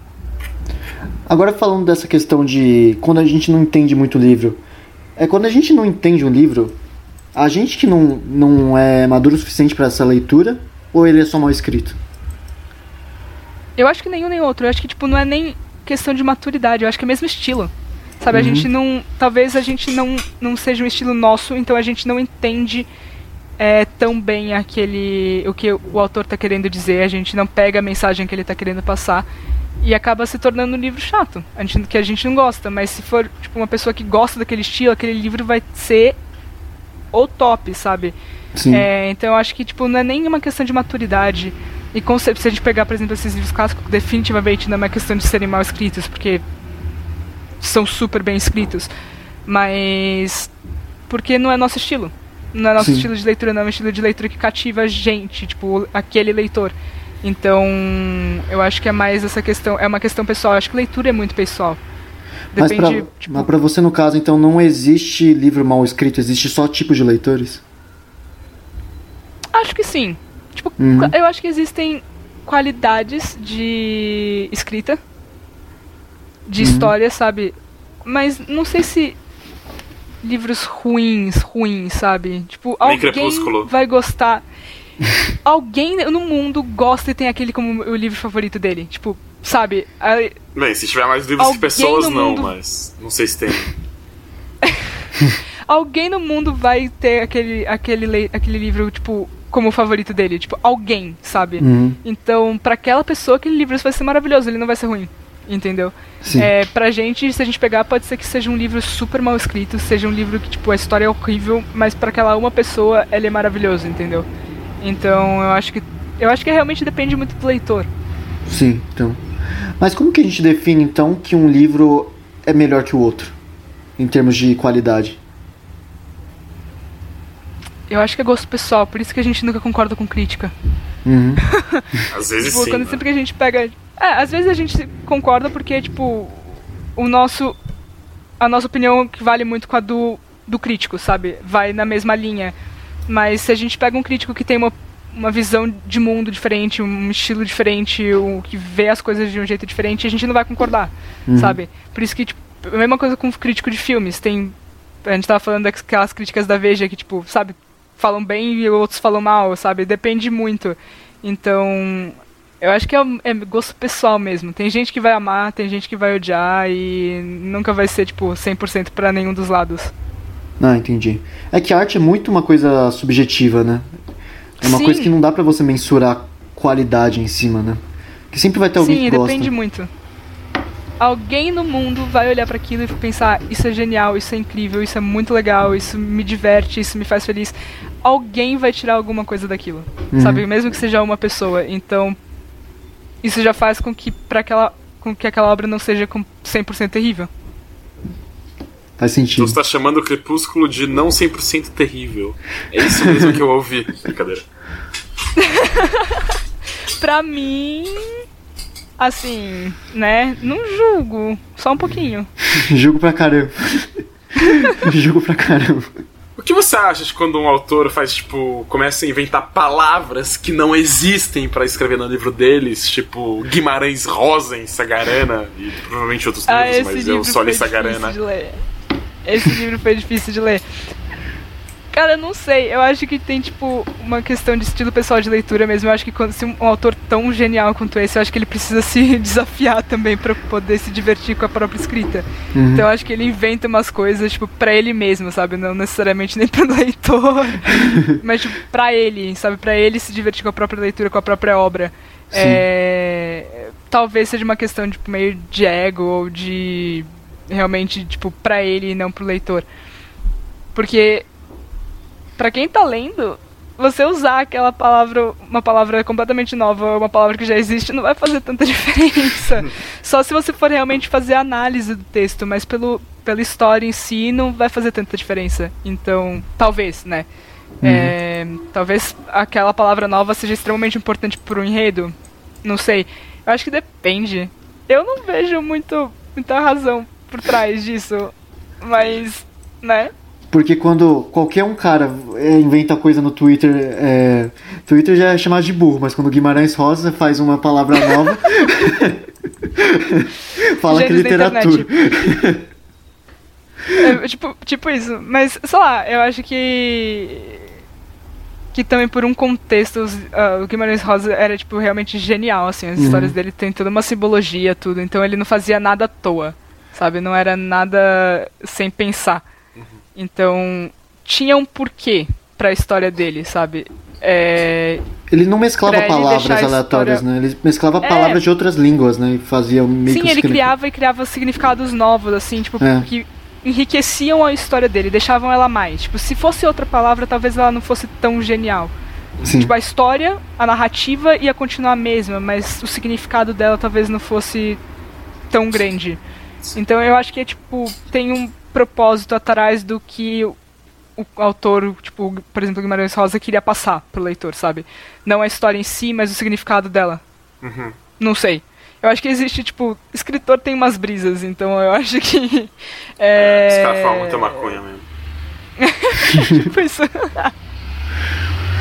Não, de onde que veio a ideia do Tolkien falar, mano, se eu criasse uma língua pros elfos? Exato. Eu não, acho que se chamava Tempo Livre Demais. Pode ser. Pode ser. Bem possível, na verdade. Porque, ele- porque é uma pelo que me parece, fizeram, porque pelo que me parece, ele fez uma língua que era a língua mãe, tipo latim, lá do, da Terra-média, e depois ele criou duas línguas em cima dessa língua. É, não é, Uma- mais, não é uma só, é tipo, são várias línguas, tipo, que ele criou, não era, tipo, o cara criou, tipo, sei lá quantas línguas pra uma única história. Sei lá, eu acho que enriquece a história, mas, tipo, se não tivesse, a história ia continuar É igual, assim, sabe? sinceramente, eu acho que ele poderia usar o tempo que ele usou aqui nessas línguas fazendo mais histórias. Seria melhor para pro mundo em geral, que é, sei lá, tipo, o que, que ele escreveu mesmo assim, que ele publicou, foi o Hobbit e o Senhor dos Anéis. O resto das coisas dele é tipo coisas que não foram ele que publicou em vida, se não me engano. Sei lá, acho que Justo. Ele gastou É, muito um tempo com, uma com línguas que ninguém nunca vai ver. É que, na verdade, eu acho que aquilo lá era mais um desafio dele, né? Porque ele era, tipo, É, acadêmico de pessoal, linguística, é. né? Ele que gostaria de se desafiar a fazer uma coisa nova, né? É o que eu falei, eu acho que tipo, é um negócio que, sabe, ele quer se desafiar, se divertir com a própria escrita, com o próprio mundo que ele criou. Então ele vai começa a viajar no próprio mundo e na maneira que ele vai contar aquela história também pra ficar tipo ser divertido pra ele, sabe? Não ser maçante. Então, sei lá, eu acho que tem, tem essa questão também. Além de dar uma veracidade pro mundo que ele tá fazendo, né? Se você fala que Sim. tem muitas línguas, você cria a língua, né? Você dá um background legal pra história também. Né, Você Mesmo, consegue criar mais coisa. mesmo que nos filmes aleatórios os caras falam que tá falando outra língua, só que eles só estão falando um monte de consoante aleatória ali. Tipo, você vai olhar e tipo, mano, o cara não tá falando nada, ele tá falando tipo, Ah, mano, mas sabe os assim, The Sims assim. Eu sei um pouco de croata e a língua literalmente é um monte de consoante aleatória. É realmente aquilo. Não, mas por exemplo, Klingon de Star Trek. Klingon de Star Trek é um monte de consoante aleatório, mas na verdade é uma língua mesmo que eles fizeram, criaram uma língua. Mas tipo. E eu também não vejo necessidade de terem criado uma, uma língua nova pra uma série de TV, mas tudo bem. Eu acho que é tipo pra tentar dar veracidade mesmo, sabe? Uhum. Deixar. criar essa relação Sim. com quem tá vendo também. De, Tipo, putz, olha como esse mundo é bem construído, com, com verídico ele é. Tipo, a gente tem até uma própria língua, sabe? Sim. Então eu acho que, tipo, cativa também mais. E é pra dar um ar de estranheza também, né? Pra falar que não é, É. o mundo que você conhece, né? Quando os É caras. outro, é, é outro universo. É, De novo a gente foi pro audiovisual, né? Nossa, esse... Essa- isso aí vai, tá, vai ser livros barra séries barra filmes barra, é, Adaptações. Barra adaptações. Você lê bastante. Eu acho que é uma coisa que a gente aprendeu nessa conversa de hoje.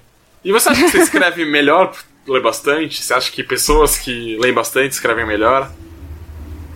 Eu não sei se melhor, mas assim, eu acho que você consegue trazer mais conteúdo, talvez passar mais informações.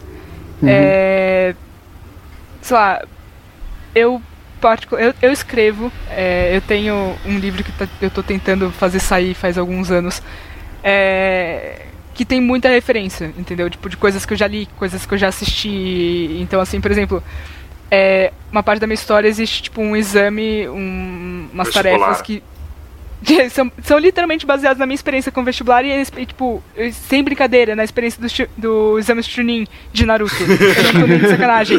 É, Boa referência. Então, sabe, existem referências, tipo, de vários lugares. Tem então, uma se você luta lê do, bastante, do você cara consegue contra o fazer Rock. Lee ao som de Linkin Park. Tem que ter, tem que ter. Esse vídeo é maravilhoso. Esse Tem- vídeo é muito bom. É. Não, mas é, é, é isso, sabe? Quanto mais você lê, mais referências você tem. Eu acho que você consegue trazer mais conteúdo, sabe? Pro, pro que você tá escrevendo. Uhum. É, você tem mais referências, você tem um baú de coisas que você pode trazer maior. Então, talvez isso melhore a qualidade da escrita. Talvez não a escrita, tipo, formal, tipo, a maneira que você escreve, mas o conteúdo dele talvez seja, tipo, mais interessante. Ti- Sim. Não necessariamente por você ler muito que você, sua gramática vai ser perfeita, mas é que você sabe o ritmo de como escreve, né? Sim, você consegue. Você tipo, já leu vários estilos, então você consegue criar um estilo mais fluido que, tipo, passa realmente o que você está querendo passar. Então eu acho que, tipo, a parte. Não necessariamente realmente a parte gramatical, de sintaxe, de concordância, nem nada, mas. de conteúdo mesmo. Uhum. Porque as regras gramaticais não são umas regras que você é obrigado a você a seguir, assim. É só uma. Você aprendeu isso aí só pra você não fazer bobagem quando você for escrever, mas tipo. Assim, é no direito momento- você é obrigado, imagina. É, sim, sim. Gente, obrigada. Não, mas é. No, no caso de quando você faz uma, uma escrita mais lírica, assim. Você não precisa colocar, tipo, uma vírgula naquele ponto. Você tem aquela naquele, liberdade, Aquela é. gramática certa, porque você quer dar uma vírgula naquele outro ponto. Senão o Saramago estaria tudo, já estaria cancelado aí, porque o cara só usa ponto e vírgula aí. Verdade. Não, eu acho que tem, tipo, você tem aquele. Como é que chama? É, liberdade, é, liberdade poética, né? De Uhum. escrita. E eu acho que também depende, porque mesmo na fala, gente, não existe jeito certo ou errado de falar. Você tem o que, o que eles falam, né? Jeito culto ou Coloquial. não, que eu acho besteira. É, tipo, não tá errado. São maneiras de falar, então você tem maneiras de escrever. Sim. Quando você tá escrevendo, eu acho que, tipo, existe também um preconceito em cima de. Uma escrita simples é considerada pior do que uma escrita rebuscada, sabe? Exato. Tipo, quem escreve rebuscado é um escritor melhor. Tipo, mano, não. Uhum. Tipo, não tem nada a ver, sabe? Então, eu acho que não. tipo, a parte gramatical é um negócio que, assim, não tem nada a ver. Mas eu acho que isso é uma das maiores críticas que talvez as pessoas tenham com o mundo acadêmico, né? Porque eles, eles tacam muito tipo de. de. que a gente diz palavra difícil, né? Pra. E, e às vezes que não É uma das precisa. principais críticas que tem a juristas também. Juridiquês, meu. Juridiquês. Não é nada, não é nada tipo palpável para pessoas que não estão no meio. Tipo, você tem que ser uma coisa acessível para todo mundo, só que a gente sabe que não é. Então a gente- você, tipo, você cria gente tem que pessoas aceitar- que tipo, falam difícil. Sim. A gente tem que aceitar que, tipo, toda profissão tem um jargão, né? Tem jargão, tem seus jargões. É, mas, mas assim. tem... Direito mas, assim- pior. Sim. não, mas é que tem seus jargões, mas você tem que aceitar também que às vezes você não precisa usar aquele jargão pra passar aquela ideia. Essa que é a coisa. Tipo, é uma coisa Sim. você tá falando com, tipo, advogados falando com advogados, sabe? Você pode jogar aquele monte de juridiquês que as pessoas vão pegar, vão entender. Uma coisa é você começar a falar juridiquês com pessoas que não estão no meio. Exato. Elas não vão pegar, elas não vão saber o que, que é. Então, tipo, cara, você vai falar com uma pessoa, tipo, é. numa mesa de bar. Uhum. E você tá falando, sei lá, começou a falar de política e você começa a falar, não, porque a lei tem vacácio, legis de não sei das quantas, não sei do que, papapá. Você começa a jogar um monte de juridiquês no meio e a pessoa fica, tipo, olhando pra você, tipo, mano, que. que?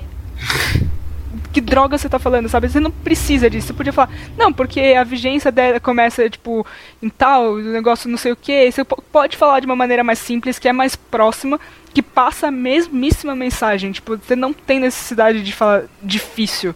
Tipo, não te faz mais inteligente só porque você tá falando difícil. Não faz a menor diferença. Então eu acho que, tipo, é uma coisa que tem que ser desconstruída, assim, sei lá, especialmente no direito. Eu acho que muito no direito porque as pessoas gostam de. Não sei, eu acho que tem um. Você querer de parecer culto a todo momento, né? Quando você começa a escrever. É, é uma questão, tipo, acho que é porque eles são juízes, sabe, mexe com lei, essa coisa toda. Eu acho que existe, tipo, um complexo de superioridade que a Existe. pessoa quer, quer de a todo momento e a todo segundo se provar inteligente, se provar culto. Então ele vai soltar um monte de palavra em latim, um monte de juridiquês e não sei o que. Que, tipo, é uma besteira gigantesca. Tipo, você pode não tá você pode estar jogando um monte de palavra ali que na real não tá falando nada Sim. sabe? você tá falando um monte de besteira, só que as pessoas não vão perceber porque você tá jogando um monte de palavra difícil, sabe? Não significa um bom conteúdo aquilo. Sim. E às vezes é mais uma desculpa pra você fugir de argumentar, né? Você joga um monte Sim. de coisa, a pessoa não entende, você foda-se. Aí ela não vai responder. Exatamente. É tipo, pra acabar com a discussão, você jogou, tipo, umas quatro frases de juridiquês que a pessoa, tipo, mano, o que que você tá falando? Tipo, eu já não sei mais, do- tipo, qual é o assunto. E, tipo, acabou aí a discussão, sabe? Você ganhou, Uhum. porque a pessoa não entendeu. Não porque o seu argumento foi mais forte ou porque a sua opinião estava mais bem construída. É simplesmente porque você fez com que a outra pessoa não entendesse o que você estava falando. Destaca lá, não, porque o princípio de alguma coisa de tal lugar, por causa do código de. Colocar aqueles brocardos ali no meio, porque. Ah, eu não, te- eu, eu não tenho muito saco pra isso, sabe? Eu não gosto de, tipo. é, no meio jurídico, de ver as pessoas tacando um monte de juridiquês. Tipo, tem que ser algo acessível. Tipo, no meio. Falando dos livros, né? Livros acadêmicos, tem que ser algo acessível. Tem que ser algo que as pessoas conseguem pegar, ler e entender. Porque senão você tá deixando com, é, informação elitizada. E a informação tem que ser pra todo mundo. Então, tipo, você tem que colocar aquela informação de uma maneira que as pessoas vão conseguir pegar de maneira fácil. Você tem que, tipo, ser o mais conciso possível e o mais claro possível. Tipo, você deixar a leitura rebuscada é só elitiza mais aquela informação, sabe? Eu acho que não é esse o objetivo. É principalmente em questão de, de informação, né? Doutrina. É uma coisa que você tem que passar para outras pessoas, não é uma coisa pra, tipo. Não é que nem o Guimarães Rosa que ele fez um, filme, um livro para ele, assim, praticamente. É.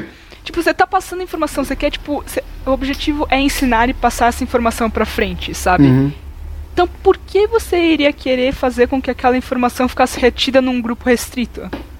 Sabe, eu acho que aí entra também um pouco do ego do jurista, sabe? Eu quero que os meus pares entendam, mas eu não quero que as pessoas de fora o entendam. Sim. Existe esse ego de deixar limitado esse conhecimento para aquele mundinho. é, que também é uma besteira desgraçada. Mas eu acho que existe esse ego aí no meio também que interfere nisso, que eu acho que a gente tá começando a desconstruir, pelo menos, tipo, é, não sei com quem você teve de linguagem jurídica no MAC, eu tive com a Bruna, é, Bruna Angotti. Ela era muito do tipo. Ela era muito do tipo, cara, vocês não precisam de um monte de palavra em latim, vocês não precisam de um monte de palavra rebuscada para escrever um artigo, vocês precisam ser claros, vocês precisam ser concisos no que vocês precisam escrever, vocês precisam passar a mensagem, sabe? É, Uhum. Tem que ser. A, a mensagem tem que ser passada de, de maneira clara. Tanto que a gente, em linguagem jurídica, a gente aprendeu pouquíssimo de brocardo, tipo, é, de palavras em latim e tudo mais, porque não era esse o objetivo, sabe? Sim. Então, eu acho que a gente está começando a desconstruir essa ideia de que a academia, tipo, esse, esse tipo de conhecimento, o jurídico tem que estar restrito a, um, a uma única área, a um único grupo de pessoas. A gente está começando a abrir isso, mas ainda tem muita coisa para ser desconstruída aí ainda, especialmente porque eh, quem está passando essas informações não são de uma geração que foi ensinada assim. É, e a última pergunta de hoje vai ser: que livro você recomenda para todo mundo? Hum, para todo mundo. Eu vou ser, eu vou recomendar o que me deu gosto realmente a real- que, que realmente começou o meu gosto de leitura em massa, assim, foi Percy Jackson. Me deu gosto a leituras clássicas de mitologia. Uhum. É, e a leitura em geral foi o que me iniciou, então eu recomendo as pessoas a lerem porque é divertido. Uhum. É, e tem um dos últimos livros que eu li que eu gostei bastante, que não é normalmente o meu estilo de leitura, é na verdade uma autobiografia do. Qual que é o nome dele? É do. Trevor Noah, sabe? Que faz o, aquele programa, aquele talk show americano. Vixe, não Não sei se conheço. eu de, é o. Tem muito talk show no americano. Tem muito talk show. Não, mas é, é. The Daily Show. The Daily Show. É Trevor Noah o nome dele. Ele é. é nascido na. Ele nasceu na África do Sul na época do Apartheid Uhum. de uma mulher preta com um homem branco. Isso era considerado um crime naquela época na África do Sul. Então ele. O livro chama é, Nascido do Crime, exatamente por causa disso. E mostra como ele cresceu na África do Sul em um momento de apartheid, é, sendo filho de uma preta com um Sendo branco, mestiço, sabe? né? Sendo mestiço. É que eu não gosto dessa palavra, mas é, e mostra como ele Uhum. cresceu e como isso afetou ele, como ele, tipo, usou, usou do humor pra navegar isso e tudo mais. É uma história bem interessante, tipo, que toca em alguns assuntos bem legais, tipo, sobre racismo, tipo, não legais, né, mas interessantes sobre o racismo, sobre o apartheid. Então eu acho que é um livro muito legal de todo mundo ler. É, até porque ele é uma figura pública conhecida, tipo, e atual, sabe? E é m- bem interessante de ver como é que ele cresceu assim. Uhum. Então ficou aí as recomendações da Helena. E antes da gente fechar, a gente vai perguntar pra ela por que ela escolheu essa última música, Yoko Ono, do Moby Rich. Por que você escolheu essa música, Helena? De novo, referência a uma série Atypical. Todo mundo, Ah, todo mundo tem que assistir Grande. essa série, essa série é maravilhosa. É, essa música é icônica de uma, de uma das cenas que a, a Casey tá dançando com a Izzy. É, essa música tá tocando no fundo e é uma cena icônica que tipo, virou clássica e essa música é muito boa e por ser fã de séries que eu sou, eu decidi escolher essa música. E essa série é muito boa também, gente. Sim, Dê é uma muito olhada. boa. É muito legal Todo mundo série. deveria assistir essa série. Toda vez que sai é um maratona, mano. Uma Exatamente, eu tô muito triste que a próxima vai ser a última temporada. É, mano. Aí fica com essa afirmação que a gente é, tá triste com a última temporada de que, que a gente termina o, o podcast de livros, barra audiovisual, barra tudo. Tudo. barra Harry Potter, barra Barra Harry qualquer Potter. coisa. E a gente se vê daqui 15 dias, gente. Falou.